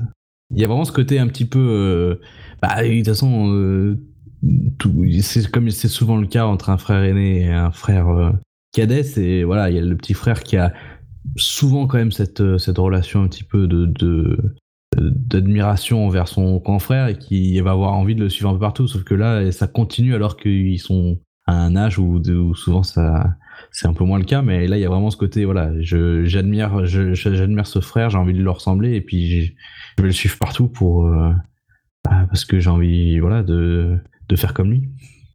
C'est très très clairement le, le, thème du film. C'est très clairement le thème du film d'avoir un, un, un petit frère qui essaye de vivre dans l'ombre d'un frère qui est un, surdoué de quelque chose. Ce qui, euh, justement, on, en revient un petit peu à ce que je disais au début, euh, au tout, tout, tout début, quand je disais que ce film est très personnel pour Francis Ford Coppola, parce que c'est exactement pour cette raison qu'il a eu envie de faire ce film, par rapport à, la relation qu'il avait avec son grand frère euh, Auguste, qui, justement, était une relation de. qui trouvait que ben, Auguste était plus surdoué, et à chaque fois que j'entends ça, je me dis bordel, qu'est-ce que ça doit être son frère Auguste parce que parce que le gars, il est quand même doué aussi euh, Coppola. Et euh, bon bah bref, rideau, rideau réouvre, puis bah il y a Monsieur Police Village People qui vient parler à euh, Mickey Rourke pour lui dire exactement la même chose que tantôt en lui disant ah euh, je te je te à l'œil je te tiens à l'œil. Puis par contre j'ai vraiment énormément aimé cette, cette ce plan parce qu'ils sont devant une espèce d'immense horloge où il y a pas de où il y a où il y a pas d'aiguille. Ce qui nous démontre une fois de plus que genre on sait absolument pas quand ça se passe. Et je trouve ça génial. Parce que genre on va, on va se rendre compte, on va bah, je veux toujours pas spoiler ce, petit point-là, parce que c'est super intéressant quand on apprend pourquoi tous ces choix ont été faits, mais une fois de plus, c'est vraiment fait pour nous aliéner, pour nous montrer que bah, le temps a pas d'importance, que, que tout est euh, euh, blendé ensemble, que ça pourrait se passer avant, après, c'est pas important. C'est vraiment pas important. Enfin bref, tout ça pour dire, j'ai écrit le film a de la gueule, autre ellipse temporelle. Donc une fois de plus, on voit la ville avec, bah, elle passe euh, de nuit, plan absolument génial. Puis là, euh, Rusty James. Balmusette. Ouais, c'est ça. Là, cette fois-ci, cette fois-ci, Balmusette. Ah. Rusty James, son frère et Steve bah, sont dans une espèce de kermesse. c'est vraiment une kermesse avec des gars qui jouent de la musique, puis des jeux. Oui, d'ailleurs, il y a un moment où il y a, y a Rusty James qui, qui, gagne une grosse peluche pour son frère, c'est super sympa. Ah non, merde. non non, non, non, j'ai imaginé cette scène. Et euh, Rusty James, c'est genre, ah ouais, c'est trop bien, on s'amuse, c'est le fun. Puis, tout d'un coup, il voit que son frère est encore avec la prof remplaçante. Et là, il est genre, ah, euh, oh, c'est nul, faut qu'on se barre, viens, on se barre. Et euh, frère, viens, on s'en va. Bah, il est avec elle sans être avec elle. Hein. En fait, il, fait une petite danse, mais il la laisse tout rapidement sur place. C'est un peu bizarre, encore une fois. On a l'impression que qu'il a pas envie de la repousser, mais bon, voilà. Euh, comme tu disais, c'est encore ce côté très détaché. Et c'est ici, pour la première fois, qu'on apprend lors d'un échange entre mm. Steve et Rusty James que Mickey Rourke ne peut pas voir les couleurs et qu'il est un petit peu sourd.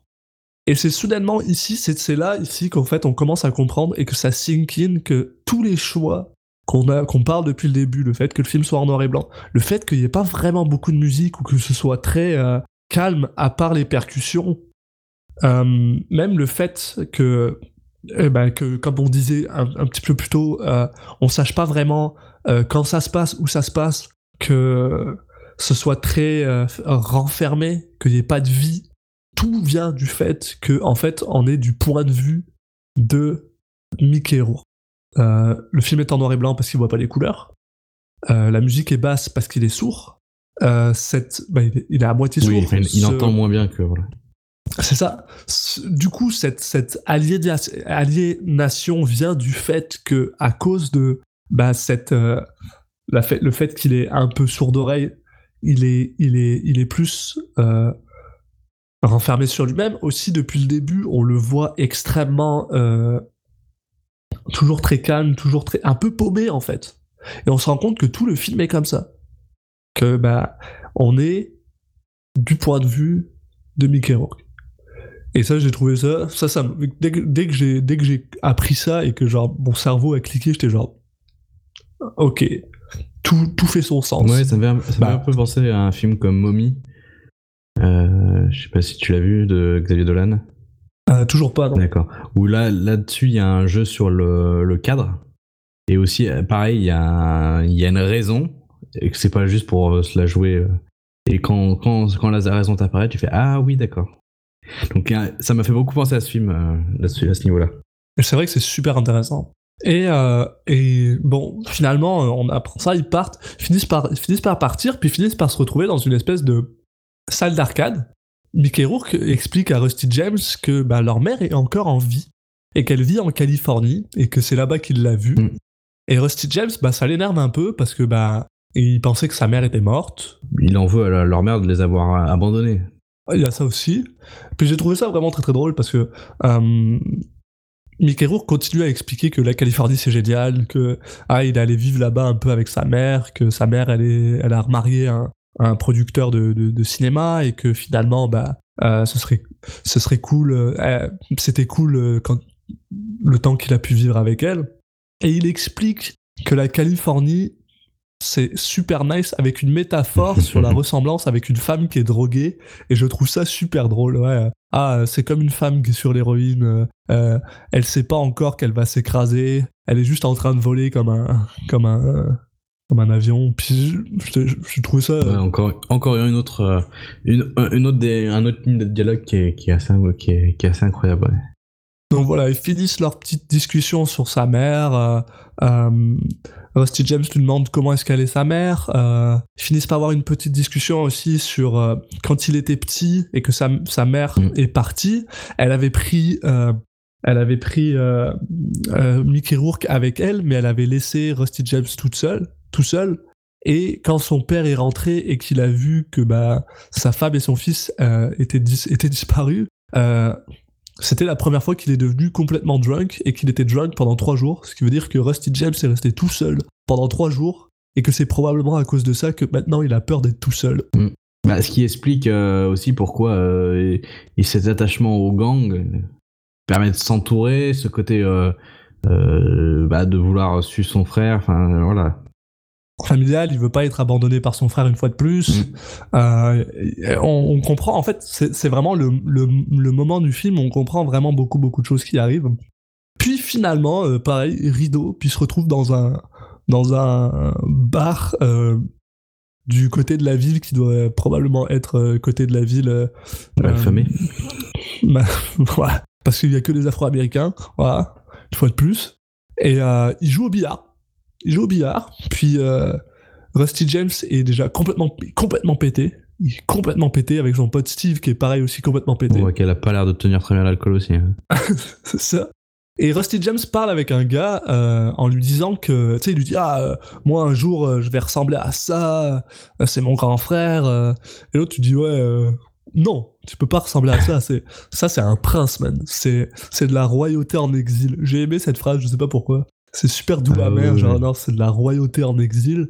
Puis clairement il vient juste de lui dire ouais t'es t'es une grosse merde, tu seras jamais ton frère, genre ton frère. mais ton frère, c'est Mickey Rourke. C'est c'est ça. Il peut pas ressembler à Mickey Rourke. Je peux pas te tester, mon gars, il est juste, juste the best. Et euh, donc Rusty est complètement pété, il parle avec, avec Steve, il rigole. Il finit par s'endormir genre deux secondes, puis quand il se réveille, son frère est plus là. Son frère a disparu. Donc du coup, Steve et Rusty bah, décident de, de partir, puis ils traversent une ruelle. Et traversent une ruelle où, euh, au bout de la ruelle, il y a deux gars qui veulent essayer de, le, bah, de les braquer. Et Rusty James fait un truc qui est un peu un, un coup de pute, parce qu'il y, a- il y a un des gars qui a un, un, un tire iron, comment on appelle ça en français un- Une barre de fer, enfin, une- une- un tuyau quoi. Des trucs pour changer les pneus, là. et euh, euh, et euh, bah, Rusty James décide de s'enfuir, parce qu'il veut pas donner son argent, en laissant son pote Steve derrière. Et il se fait quand même rattraper par le gars avec le tire iron, puis il lui, f- il lui met un, un pur coup dans la face. Il se met genre à pisser le sang, il tombe par terre, puis là, euh, Rusty James qui re-hallucine une fois de plus, Non, il se met à léviter, ça arrive. T'arrives pas, toi il sort de son, il sort de son corps euh, dans un truc de, de ouais, de, genre, comme s'il était mort, il en train de mourir, puis se voit lui-même par terre, il flotte, il voit son pote Steve, euh, euh, et puis il y a du jazz qui joue, euh, ce qui, qui est vraiment pas. euh, Ouais, Ça arrive à chaque fois que tu lévites, généralement. Ça m'arrive tout le temps. Non, il y a ses amis qui pleurent, là. Donc on pense vraiment qu'il est mort. hein. Il flotte, donc il flotte jusqu'à chez Donna et Patty, euh, qui sont tristes. euh, puis il flotte jusqu'à ses potes euh, qui sont dans le, dans le truc de, de billard du début, euh, avec Don Cage qui trinque à sa santé, là, avec Nicolas Cage devant. Et, et puis tout d'un coup, il revient dans son, dans son corps et il voit que Steve est en train de se faire péter la gueule. Mais, mais pas de problème parce que Mickey Rourke est là. Et Mickey Rourke arrive, puis il les défonce avec une technique bah, sale. Comme, bah, en fait, comme le premier combat, c'est très West Side Storyen avec euh, aucune protection, ils se protègent pas. Ils mettent des coups de poing dans le vent, ça fait des bif baf euh, dégueulasses avec des sons pourris. Il en balance un contre un mur, il chope l'autre, il le balance contre un autre mur, puis les deux sont par terre, puis c'est fini. Rusty James tombe dans les vapes. On coupe le- une fois de plus euh, rideau, rideau qui ferme, musique, rideau qui réouvre, et là ils sont euh, sous un pont sur le, le shore, le, La côte près de la euh, mer, près de la côte, ouais, ouais. Sous un pont, près de la côte, donc il y a la plage au loin, il y a de l'eau, et euh, il y a Steve et Rusty qui se réveillent. Sous un pont encore à moitié déchiré, hein, parce qu'ils sont, ils sont encore hangover d'hier. Puis Steve hurle sur Rusty parce qu'il est déjà, parce qu'il veut toujours pas aller à l'hosto. Il vient de se faire défoncer la gueule. Euh, il a toujours ce problème. Ils lui ont toujours pas recousu. Euh, puis il vient de léviter, quand même. blessure. Il vient- C'est à ce moment-là que tu te dis, bon, ouais, faut peut-être que j'aille à l'hôpital, quoi. C'est vrai que sortir de son corps, ça doit pas être une expérience euh, non douloureuse, là, ça doit faire mal. Et le gars, il fait Ah, va à l'hôpital, putain, t'es vraiment con. Euh, tu comprends même pas, genre, ton histoire de gang, c'est juste des conneries, tu veux juste te faire tabasser. Pourquoi tu fais ça? Pourquoi tu. Blablabla, il s'énerve. Et là, il dit Il il se retourne vers, euh, vers Mickey Rourke et il lui dit Mais dis-lui, toi, que genre, les gangs, c'est de la merde. Et là, bah, Mickey Rourke est genre Ouais, ouais, c'est un peu. Bah, c'est un peu de la merde, quoi c'était fun, c'était fun de temps que ça a duré, c'était fun quand moi j'étais là. Mais au final, tu sais, genre, la raison, en fait, on, se on apprend finalement que la raison pour laquelle il est vraiment célèbre, c'est parce que c'est lui qui a amené la paix, qui a fait en sorte que les gens arrêtent de se battre. Puis il était genre, euh, ouais, mais en fait, euh, si les gens ont arrêté de se battre, c'est juste parce qu'ils ils voulaient plus se battre. J'étais juste la seule personne à l'avoir dit. Mais à part ça, euh, hey, c'était c'était fun, mais ça, ça a arrêté d'être fun à un moment. Ouais, il, il a déjà senti que, que c'était la fin de- d'une ère, quoi. Que c'est pas. Ça s'est fait Et naturellement. là- euh, Et là, Steve lui dit Ouais, mais pourquoi est-ce que tu t'arrêtes pas de lui dire que c'était fun? Genre, dis juste que c'est de la merde. T'es fou, en fait. T'es vraiment fou. Puis j'ai aimé. Il, dit une petite phrase que j'ai vraiment aimée c'est genre, même la, la société la plus primitive a un respect inné pour les, pour les gens euh, fous. J'étais genre, sacré. euh, sa- sacré euh, Mickey Rourke et tes phrases euh, euh, philosophiques tout le temps. Ouais, on en est là. euh, Rusty est bien dans le mal. Puis finalement, il, retourne, il retourne dans son bar, dans le bar du début où il y a Tom Waits, Benny, Benny, exactement. Et il, il est là en train de. bah, de se remettre. Bah ouais, il est un peu tout seul dans son coin, il est, il est triste, puis il y a Benny qui vient lui parler. D'ailleurs, il- en, en mâchant un chewing-gum, mais en faisant le plus de bruit possible au monde, là, dégueulasse. Puis, euh, ah, euh, finalement, euh, il, il- il se parle, il lui demande pourquoi, pourquoi est-ce que ça va pas bien, blablabla. D'habitude, t'es plus, euh, t'es plus nerveux que ça, là, t'es tout calme, qu'est-ce qui t'arrive? Ouais, D'habitude, tu, tu tiens pas assis plus de 5 secondes. ce qui est vrai. Et Patty essaye de ren- rentrer dans le bar, elle s'assoit, mais on, on apprend finalement elle est pas là pour voir euh, Rusty James, mais elle est, elle est là pour voir le meilleur homme de tous les temps, elle est là pour voir Nicolas Cage. Donc euh, Cage s'assoit à côté de à côté de Patty et commence à lui parler. Puis là il se retourne vers il se retourne vers Rusty James avec ce petit euh, sourire en coin et cette face vraiment conne. Puis il fait You have a problem, Rusty? James? Et le gars il fait Ouais, viens euh, viens on va dehors. Puis le, fait, le, le gars fait genre Smokey fait genre bah non j'ai pas envie d'aller dehors on va pas se battre toi et moi j'ai pas envie de me battre contre toi. T'es pas en état. En plus, ouais, voilà, t'es pas en état, ce serait, ce serait, ce serait, ce serait, ce serait trop facile. Et là, le gars lui fait, mais non, je veux, je veux juste aller dehors pour qu'on parle comme des gens normaux. Donc, bah, ils parlent. Ils sont dehors.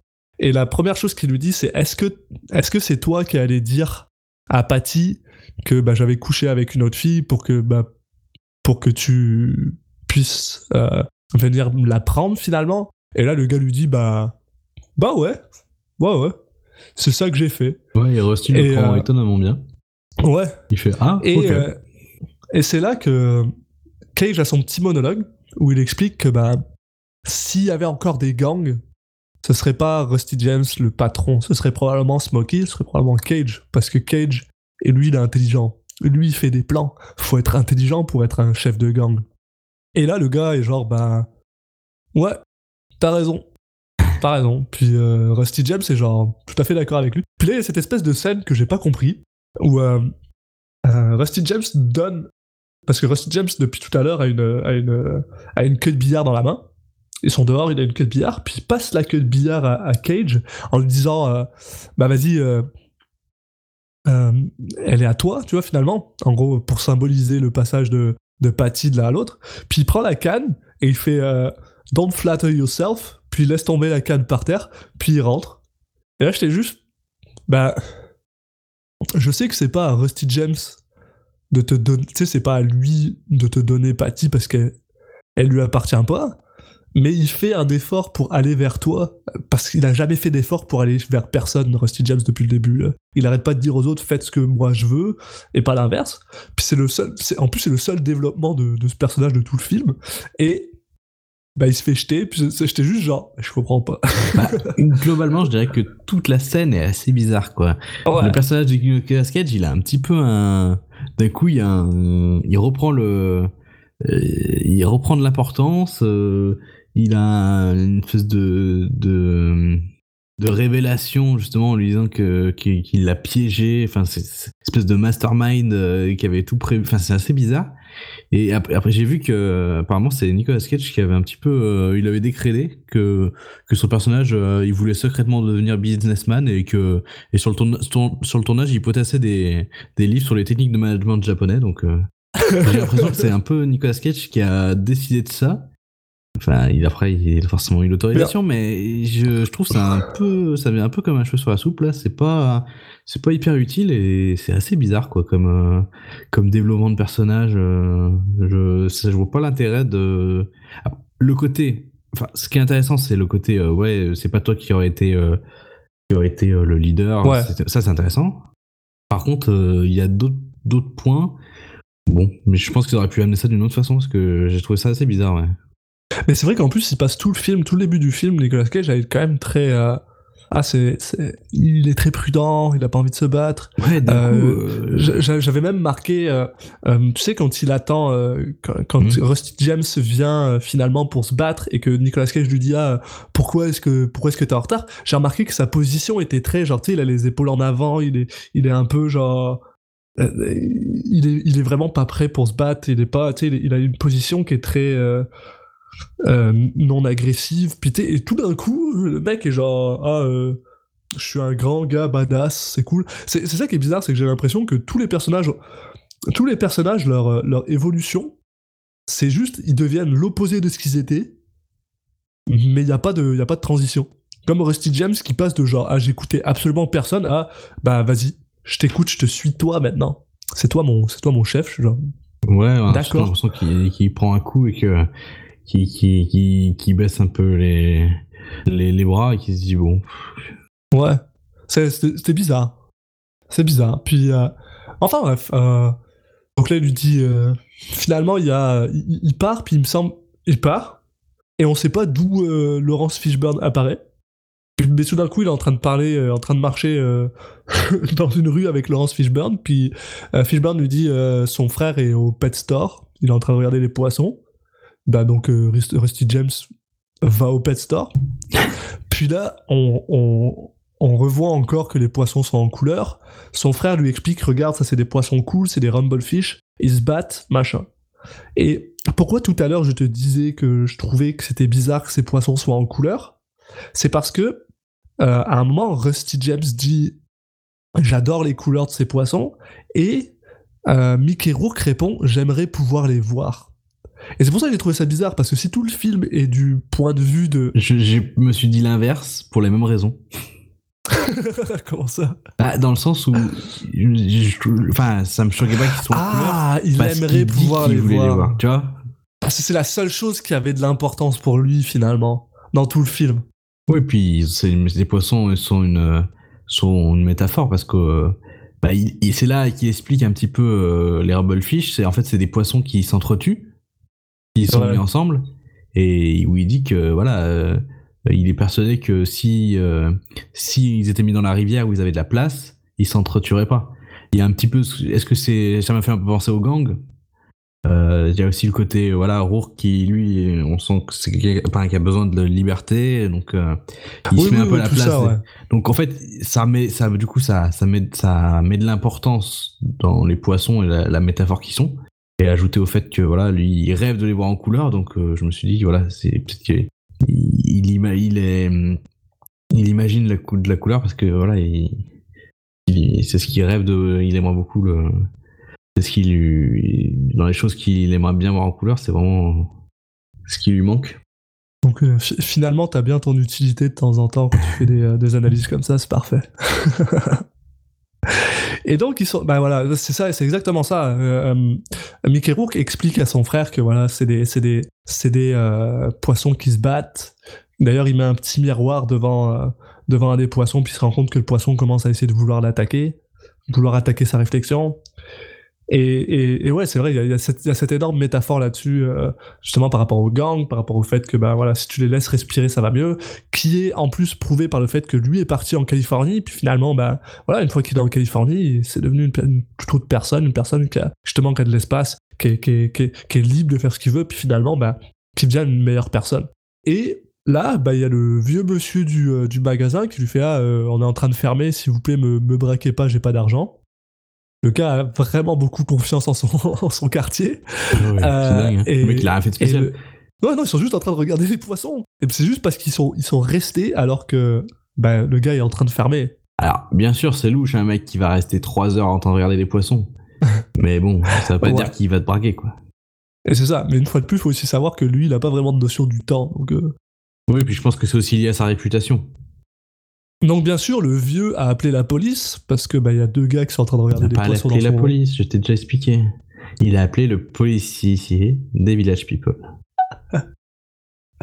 Non, je suppose qu'il a appelé la police et que la police a dispatché le policier des, des Village People. Je pense pas que ça marche euh, comme ça. Je pense pas qu'il ait le numéro. euh, Euh, si, il a appelé la maison de 10. C'est ça. Est-ce que vous avez le l'Indien? Non? Bon bah envoyez-moi le gars qui, fait, qui fait la police, merci. Donc le seul policier de la ville s'en vient. Et une fois de plus, il est genre euh, Ah, euh, j'ai mon œil sur toi, qu'est-ce que tu fais là? Je sais que t'es fou, euh, Mickey Rourke. Mickey Rourke, t'es fou. Donc euh, bah le gars dit juste Ah, moi je veux pas de problème. Donc il sort du magasin. Donc il veut pas de problème, il va, enfin, il veut pas de problème, il va quand même lui sortir la phrase la plus louche possible, quoi. Il va lui dire, il faudrait mettre ces poissons dans la rivière. Euh, ça va, on a compris, hein, tu vas les voler. Enfin, je veux dire, ça va, y a pas besoin d'être un génie. Foresha- euh, foreshadowing euh, fois vu. Même le policier des People, il a compris, alors. euh. c'est vrai, en plus. Il est- ouais. Et donc, bah, c'est ça. Donc on se retrouve avec Mickey Rourke qui attend dehors de, euh, en dehors du magasin que le mec sorte. Et Rusty James. Euh, ok, j'ai pas, ok, j'ai pas compris cette scène. Peut-être que tu vas pouvoir m'éclairer. Pourquoi est-ce que Rusty James le regarde de loin? Non, ça, je- Pour quelle raison? Pourquoi il est pas à côté de lui? J'ai pas d'explication. Ok, donc parce que t'as Rusty James qui le regarde de loin. De loin, mais pas de loin. Genre, il le regarde de. de euh, Un mètre. Ouais, à peu près. et là, euh, Mickey Rourke décide, bah, bah, il va s'en aller. Donc il se lève et il commence à marcher dans la ruelle, tout seul, il y a personne, encore une fois de plus. Rusty James le suit à, à un mètre de là. Et euh, là, on se rend compte que bah, euh, Mickey Rourke, il est un peu bizarre quand personne le regarde parce qu'il commence genre à, courir, à frapper dans les euh, dans des euh, dans des barrières. euh, voilà, il est il est il est tête en l'air, puis il marche et il finit par arriver devant un bar où il y a une moto qu'il a l'air de reconnaître. Et là, Rusty James le, vient là et lui dit Ah, qu'est-ce que tu fais Tu me fais peur, blablabla. Euh, Mickey Rourke, avec son étonnement à zéro, tu dis genre Ah, pourquoi tu me suis? Parce qu'il a, il a zéro émotion dans ce film, c'est absolument génial. Et puis un truc qu'on n'a pas dit, c'est que il parle tout doucement. Ah, il parle super doucement. Donc à partir du moment où il parle, en fait, t'as as, l'impression de. c'est en fait, ça doit être le premier film ASMR de l'histoire.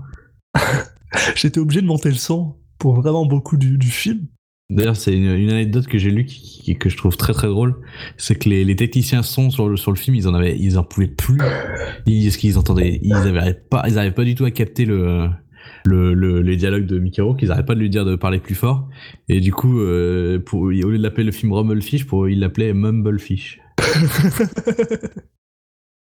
Donc, euh, est-ce que c'est est-ce que c'est Mickey Rourke qui a décidé tout seul que son personnage parlerait euh, tout doucement, euh, très peu fort? En tout cas, ça marche super bien. ça marche, ça marche vraiment super bien par rapport au, au personnage que c'est. Et, et c'est ça. Et donc, Rusty lui explique que, bah, ah, euh, pourquoi tu m'as suivi Euh, Qu'est-ce que tu fais là Ah, euh, euh, tu te souviens de cette moto? Et là, Rusty James lui dit, ah, c'est la moto du père. Est-ce que tu penses que le père est dans ce bar? Vous ont réussi à trouver, genre, le seul bar dans lequel son père il est, apparemment. Donc, il rentre dans le bar, puis il voit son père. Et là, euh, ils s'assoient tous les deux à côté de son père et, leur, son père lui dit dans une performance ah, vraiment assez cool, j'ai vraiment aimé cette performance-là.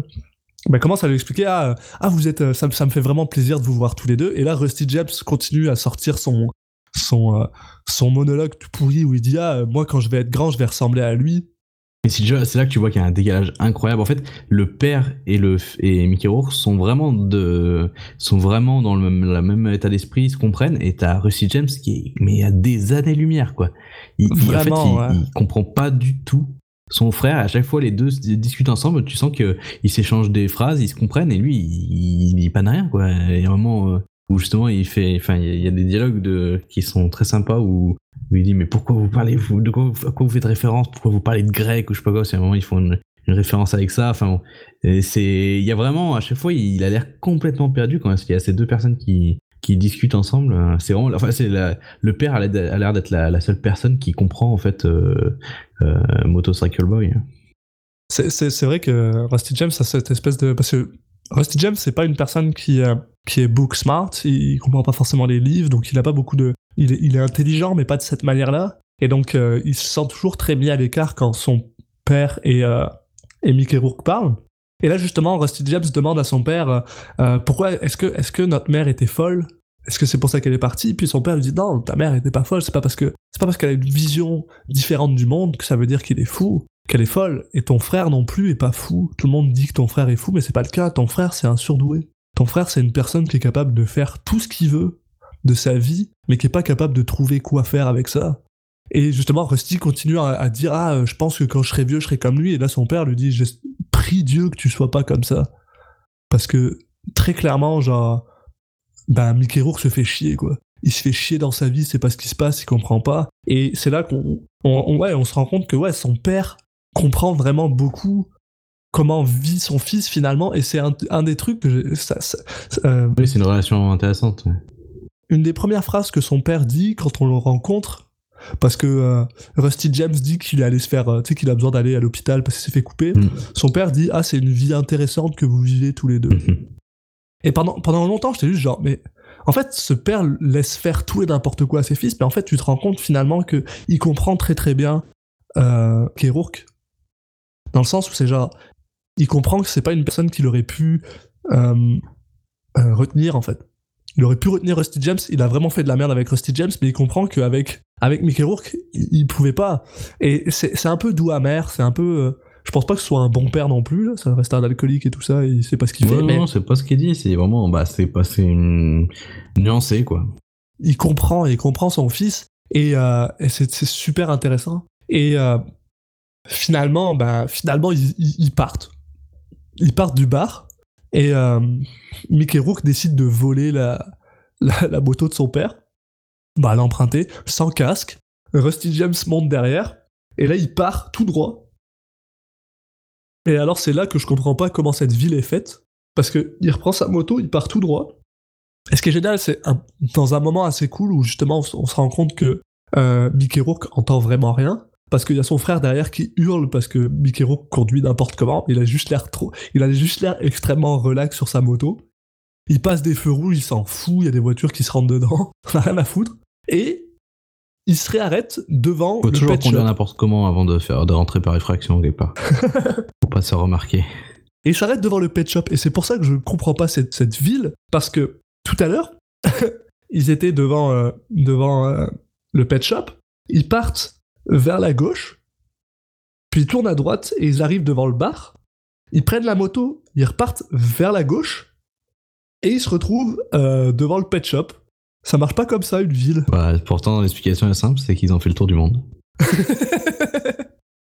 D'autres questions? The Flash. Euh, bah, très clairement. Pardon.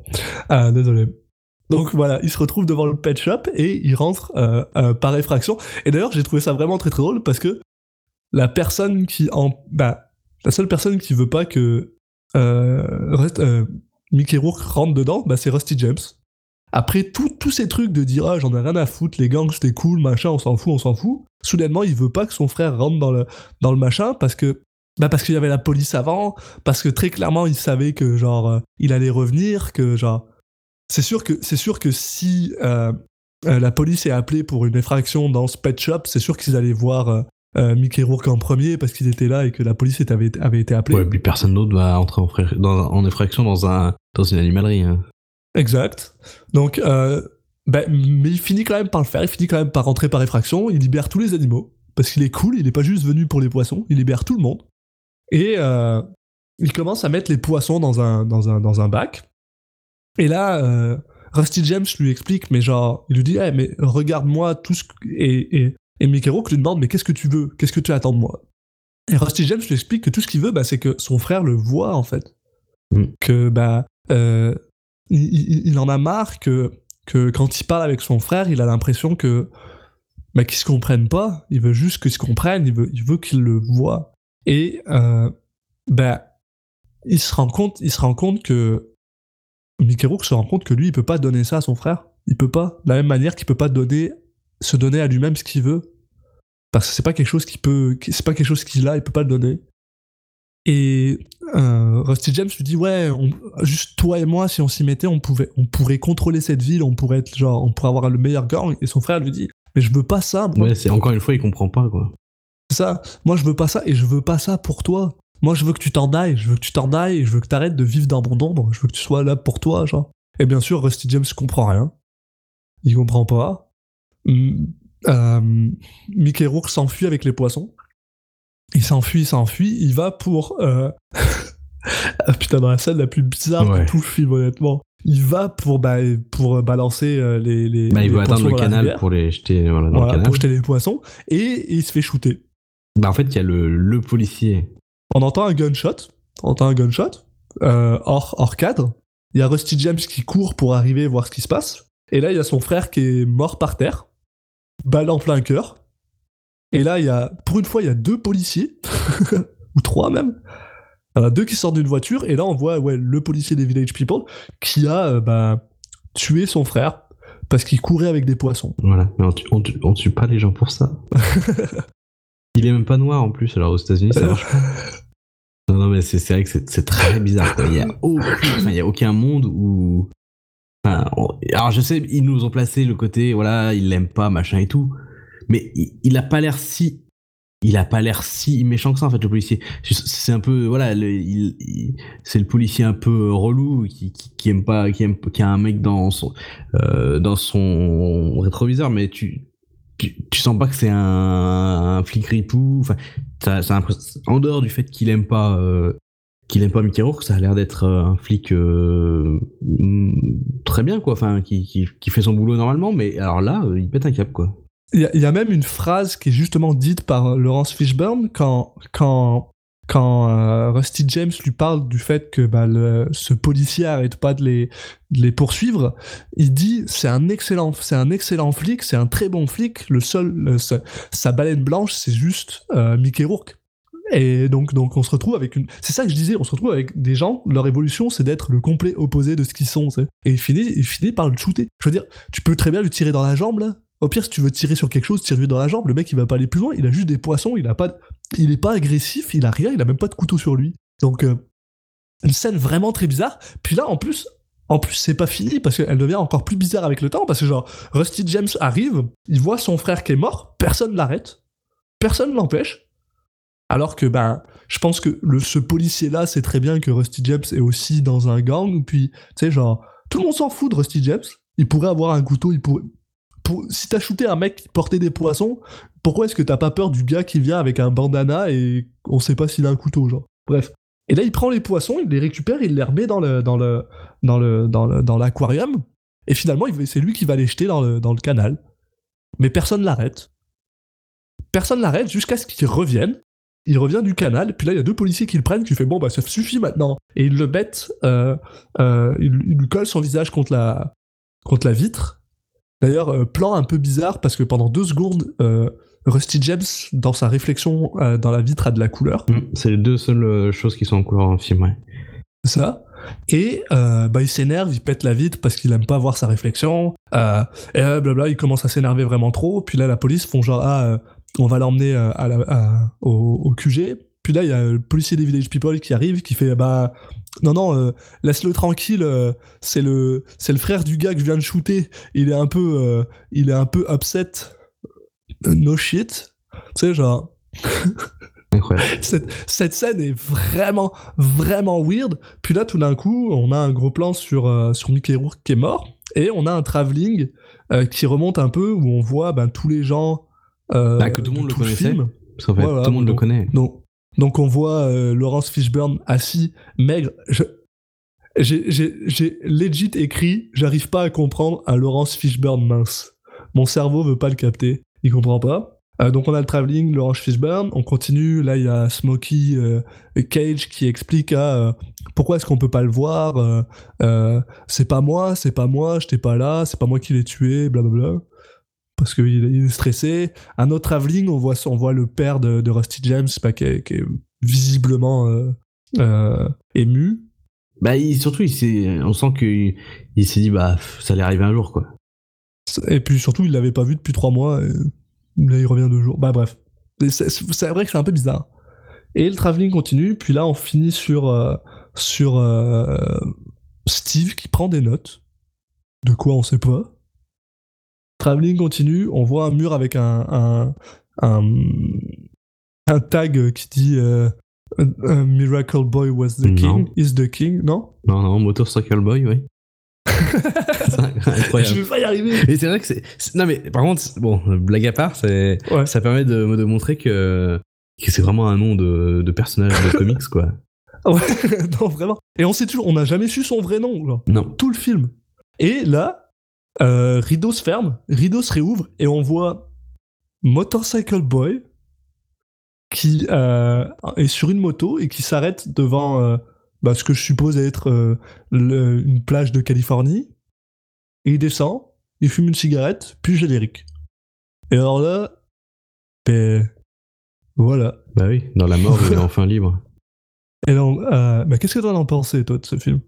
Bah, alors déjà, avant de parler du film en général, c'est vrai que cette, euh, cette scène de fin, euh, je trouve que c'est le moment où où il allait un peu trop loin euh, dans le sens où le fait que enfin la façon dont ça se passe quand Rusty James arrive, il prend les poissons, il va les mettre dans l'eau et les policiers qui font rien, c'est vraiment mettre en avant la métaphore, le le scénario plus que que la logique. Même si le film est y a plein de moments où il se dévie de la logique, mais qui c'est pas, pas gênant, on va dire que c'est le moment où ça m'a gêné, quoi.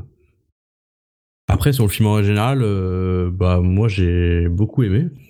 Euh, c'est, voilà, il y a, il y a beaucoup de travail sur l'aspect visuel, il y a, il y a beaucoup de, il- on sent qu'il s'est fait un peu plaisir, il a tenté des choses. Euh, je pense qu'il a, il a, c'est un budget qui est, il a mis un budget beaucoup moins que, que sur certaines autres grosses productions qu'il a eues, mais en, opposition, il s'est fait un peu euh, plaisir pour tenter des choses un peu différentes. Et la plupart du temps, ça marche bien. Il y a souvent, euh, il y a souvent une logique derrière. C'est pas, il fait pas au hasard juste pour, pour faire des, des, des effets un peu bling bling. Donc euh, c'est super intéressant de voir le de voir le, les raisons pour lesquelles il a fait des certains choix artistiques. En dehors de ça, bah, les, les acteurs sont. Enfin, là, il y a, un sacré, il y a un, super casting. Entre Mickey Rourke, euh, euh, je trouve que Matt Dillon, il, sort bien son épingle du jeu aussi. Euh, bon, Denis Hopper qu'on voit moins, mais à chaque fois qu'on le voit, c'est toujours des scènes qui sont très réussies. Les, les relations entre les différents personnages marchent vraiment, fonctionnent très bien à ce niveau-là. Donc, non, un film très agréable à suivre, qui est à la fois euh, lent sur certaines, scènes un peu lancinantes et tout, mais qui est pas du tout ennuyant. Donc, euh, là-dessus, y a pas de souci. Après, voilà, bah, comme je disais tout à l'heure, un peu la partie avec euh, Nicolas Cage aussi, là, quand, là, quand on le revoit, alors qu'on l'avait pas vu depuis le début du film, euh, c'est un petit peu particulier. Là aussi, c'est un petit peu, un petit peu bizarre par rapport à l'histoire du film. C'est pas, forcément- c'était pas forcément nécessaire. Mais, euh, mais, mais voilà, euh, il y a quand même, euh, il y a quand même des, plans hein, euh, vraiment super. Et ben, il y a des, il y a des, dialogues qui sont, qui sont vraiment euh, savoureux. Je vous conseille d'aller sur, vous allez sur MDB, vous tapez, vous allez dans le- l'onglet citation et il y en a qui sont, qui sont incroyables. Ouais, faites-vous plaisir avec ça. Mais personnellement, je suis très mitigé sur ce film en fait. Vraiment beaucoup, c'est assez bizarre. D'un point de vue technique, je le trouve incroyable. D'un point de vue technique, j'ai adoré. À part, comme je dis, les chorégraphies des combats, moi, ça me, ça me, ça me parle vraiment pas. Euh, et, je- j'ai l'impression qu'il y avait d'autres moyens de faire ça. Et ben, même pour l'époque, hein, pour, pour 1983, je- je- j'ai beaucoup de mal. Je- je- on, sent, comme tu dis, il voulait garder quelque chose de théâtral. Puis peut-être que pour lui, les combats théâtrales, c'est West Side Story. Puis donc, du coup, faut garder ce côté-là. Je sais pas trop pour ça, mais pour le reste, j'ai trouvé absolument euh, techniquement maîtrisé. Mais par contre, ah, I don't care much for that movie. Like, je, je, ce, ce, ce film me. Je m'en fous, en fait. Il, il me. Il y a des trucs sympas, ouais, il y a. Il y a, il y a euh, Mickey Rourke qui est Mickey Rourke est fou, Mickey Rourke est exceptionnel, mais c'est- une fois de plus, c'est encore un film que genre. Je l'ai vu une fois, puis. Je l'ai vu une fois, quoi. Ah ouais, bah, Je- moi je le reverrai avec plaisir, tu vois. Eh ben, tant mieux. pour toi, mais c'est vrai que personnellement, euh, je, je sais pas, euh, je pense que, je pense que ce, cette absence de ton, finalement, qui est, qui est, comme tu dis, très logique avec tout ça, c'est quelque chose qui me parle vraiment pas. Et, euh, et en plus, la, la, la soundtrack est, est assez mal adaptée, même si je comprends justement si la moitié sourd ou je sais pas quoi, mais, mais t'as des percussions qui sont pas forcément importantes, t'as du jazz à des moments, c'est un peu bizarre. Mais ouais, en fait, ce film, ce film me fait rien quand je, je, quand je, quand je le regarde. Euh, Il y, a, y, a des- y, y a des passages par contre que j'ai trouvé extrêmement poignants et qui m'ont qui m'ont plus parlé, surtout euh, euh, la discussion avec le père à la fin, euh, la discussion sous le pont. Ça, c'est des passages que j'ai vraiment que j'ai vraiment aimé, qui, qui m'ont fait quelque chose, mais en, en- en règle générale, Le problème, c'est que la fin, euh, vu que je trouve qu'elle est pas très bien réussie, et que effectivement, moi, il y a les moments poignants et tout, c'est, c'est, et c'était au long, au long du film, mais la fin, moi, en soi, m'a pas forcément fait grand chose non plus, et je pense que c'est parce qu'elle est assez mal gérée. Et c'est Ouais. vraiment dommage parce que c'était le moment qui était censé être le moment poignant, quoi. Le, le frère qui meurt, enfin, voilà. Mais au final, la façon dont c'est géré fait que, ouais. Mais du coup, il y a un peu cette dernière impression, euh, euh, mi-figue, mi-raisin qui reste. Ouais, il y a ça. C'est, vraiment pas un mauvais film, genre. Absolument pas. Les gens qui aiment le cinéma devraient voir ce film au moins une fois parce que, genre, il y a, y, a, y a tout là. C'est un buffet. C'est à voir, c'est magnifique. Mais une personne qui est peut-être moins, qui est peut-être moins euh, technique, qui a peut-être moins envie de voir des choses techniques ou qui a moins envie de réfléchir sur c'est quel, euh, c'est quoi le sens derrière ce truc-là, je suis pas sûr que ça va, ça, plairait à ce genre de personnes. Ouais, je sais pas. Après, tu, euh, je pense que tu peux vite euh, rentrer dedans et être à fond parce que les personnages te parlent vraiment bien. Et à l'inverse, pas du tout rester to- totalement à, la porte. Donc, en tout cas, voilà. on peut avoir une impression bonne ou mauvaise à la fin, mais en, quoi qu'il arrive, c'est un film qui est intéressant à voir. C'est un, c'est un film qui est intéressant. Ça, je, je, je dirais jamais, je dirais jamais le contraire, mais euh, c'est pas, c'est pas le, c'est pas le genre de film qui me fait, qui me fait qui me fait battre. euh, ouais, comme je dis, c'est pas, c'est pas un film que je reverrai. J'étais content de le voir. Je suis super content de le voir. Puis, euh, euh, comme tu disais, ouais, les acteurs sont fous. Là. Eh, J'ai j'ai eu du mal avec Dylan. J'ai eu du mal avec Dylan parce que j'ai des fois eu l'impression qu'il qu'il en, qu'il en faisait un peu trop, Oui. Certaines fois. Ouais, je suis assez d'accord. Mais en fait, ça va un petit peu avec les personnages aussi. On a l'impression que des fois, on a l'impression qu'il se force à être un- une personne exubérante parce qu'il a décidé Tout que ça fait. serait comme ça. Que pour être chef de gang, il fallait être exubérant parce qu'il voulait un peu copier son frère. Des fois, on a l'impression qu'il se force et du coup, j'ai trouvé que ça fonctionnait plutôt bien. Mais il y a des fois où c'est un peu la limite, je suis d'accord. Mais en même temps, c'est bizarre parce que il arrête pas de dire que il a pas tant changé que ça, son frère. Et donc, du coup, j'arrive pas à comprendre pourquoi est-ce qu'il a envie d'être exubérant pour ressembler à son frère, qui est l'homme qui parle le moins du monde. Puis, mais bon, bref, ça c'est ça c'est autre chose, c'est des choix. Et euh, et euh, bon. Pour finir, je dirais, euh, je vais parler de notre ami parce que c'est pour ça qu'on est là Mm, mm, aussi, mm. là, parler de Monsieur Cage. Et ben, et pareil en fait, je l'ai je l'ai trouvé pas pas exceptionnel. Il est un peu absent en fait. Son son son jeu est pas son jeu est pas mauvais, euh, mais son personnage est pas assez défini. De- comme on disait, il passe de je suis une, je suis une mauviette à, à je suis un mastermind. Puis il y a pas de no- y a pas de nuance entre les deux. Ouais, et puis même au début, il- quand il dit que. Enfin, tu vois qu'il est pas chaud pour aller se battre, mais il le répète tellement de fois que tu dis, bon, il y a peut-être pas, peut-être pas besoin. Ouais. Et après, c'est pareil, c'est- plus le personnage, mais clairement, on sait qu'il a fait plus de travail pour celui-là. Il a, tu- comme tu disais, il lisait des, des, des livres de business. Il, il a essayé de faire un personnage, euh, de s'approprier ce personnage-là. Et Ah, on a l'impression qu'il a essayé de d'étoffer un personnage qu'on n'avait pas besoin. ouais, et, et, et ça sort un peu bizarre, ça sort un peu blend, ça sort un peu, un peu, euh, mais et c'est pas dramatique, c'est pas drôle. On le voit, il est là, il existe. Mais en même temps, en même temps, quand tu regardes, c'est un peu, c'est un peu de mise avec pas mal tous les autres acteurs. Je pense que c'est, c'est aussi la direction qui veut ça, le fait que justement ils vivent dans ce monde où euh, où il n'y a pas d'émotion, où c'est très euh, euh, milieu de range. Donc donc je sais pas, mais ah je, tu vois genre j'ai du mal à lui donner une note. Je lui donnerai pas je lui donnerai pas une mauvaise note parce que pour moi c'est pas c'est il, il a il a quand même fait quelque chose. Mais je sais pas si j'irai jusqu'à un 5. Non, ouais, un petit 4. Je- Ouais, je pense que j'irai un petit 4 parce que, parce que clairement, on sent qu'il a fait des efforts pour celui-là, comparé aux autres. Aux autres, euh, je pense pas qu'il faisait beaucoup d'efforts dans les autres. Mais il était peut-être plus juste dans les autres. Ouais. Là, il est plus effacé, moins présent. Puis, euh, moi, c'est là-dessus que je vais. euh, je finirai sur cette note que je finirai ça. Et moi, moi, je vais continuer le podcast. Salut Alexis. Bah voilà, allez, à la prochaine.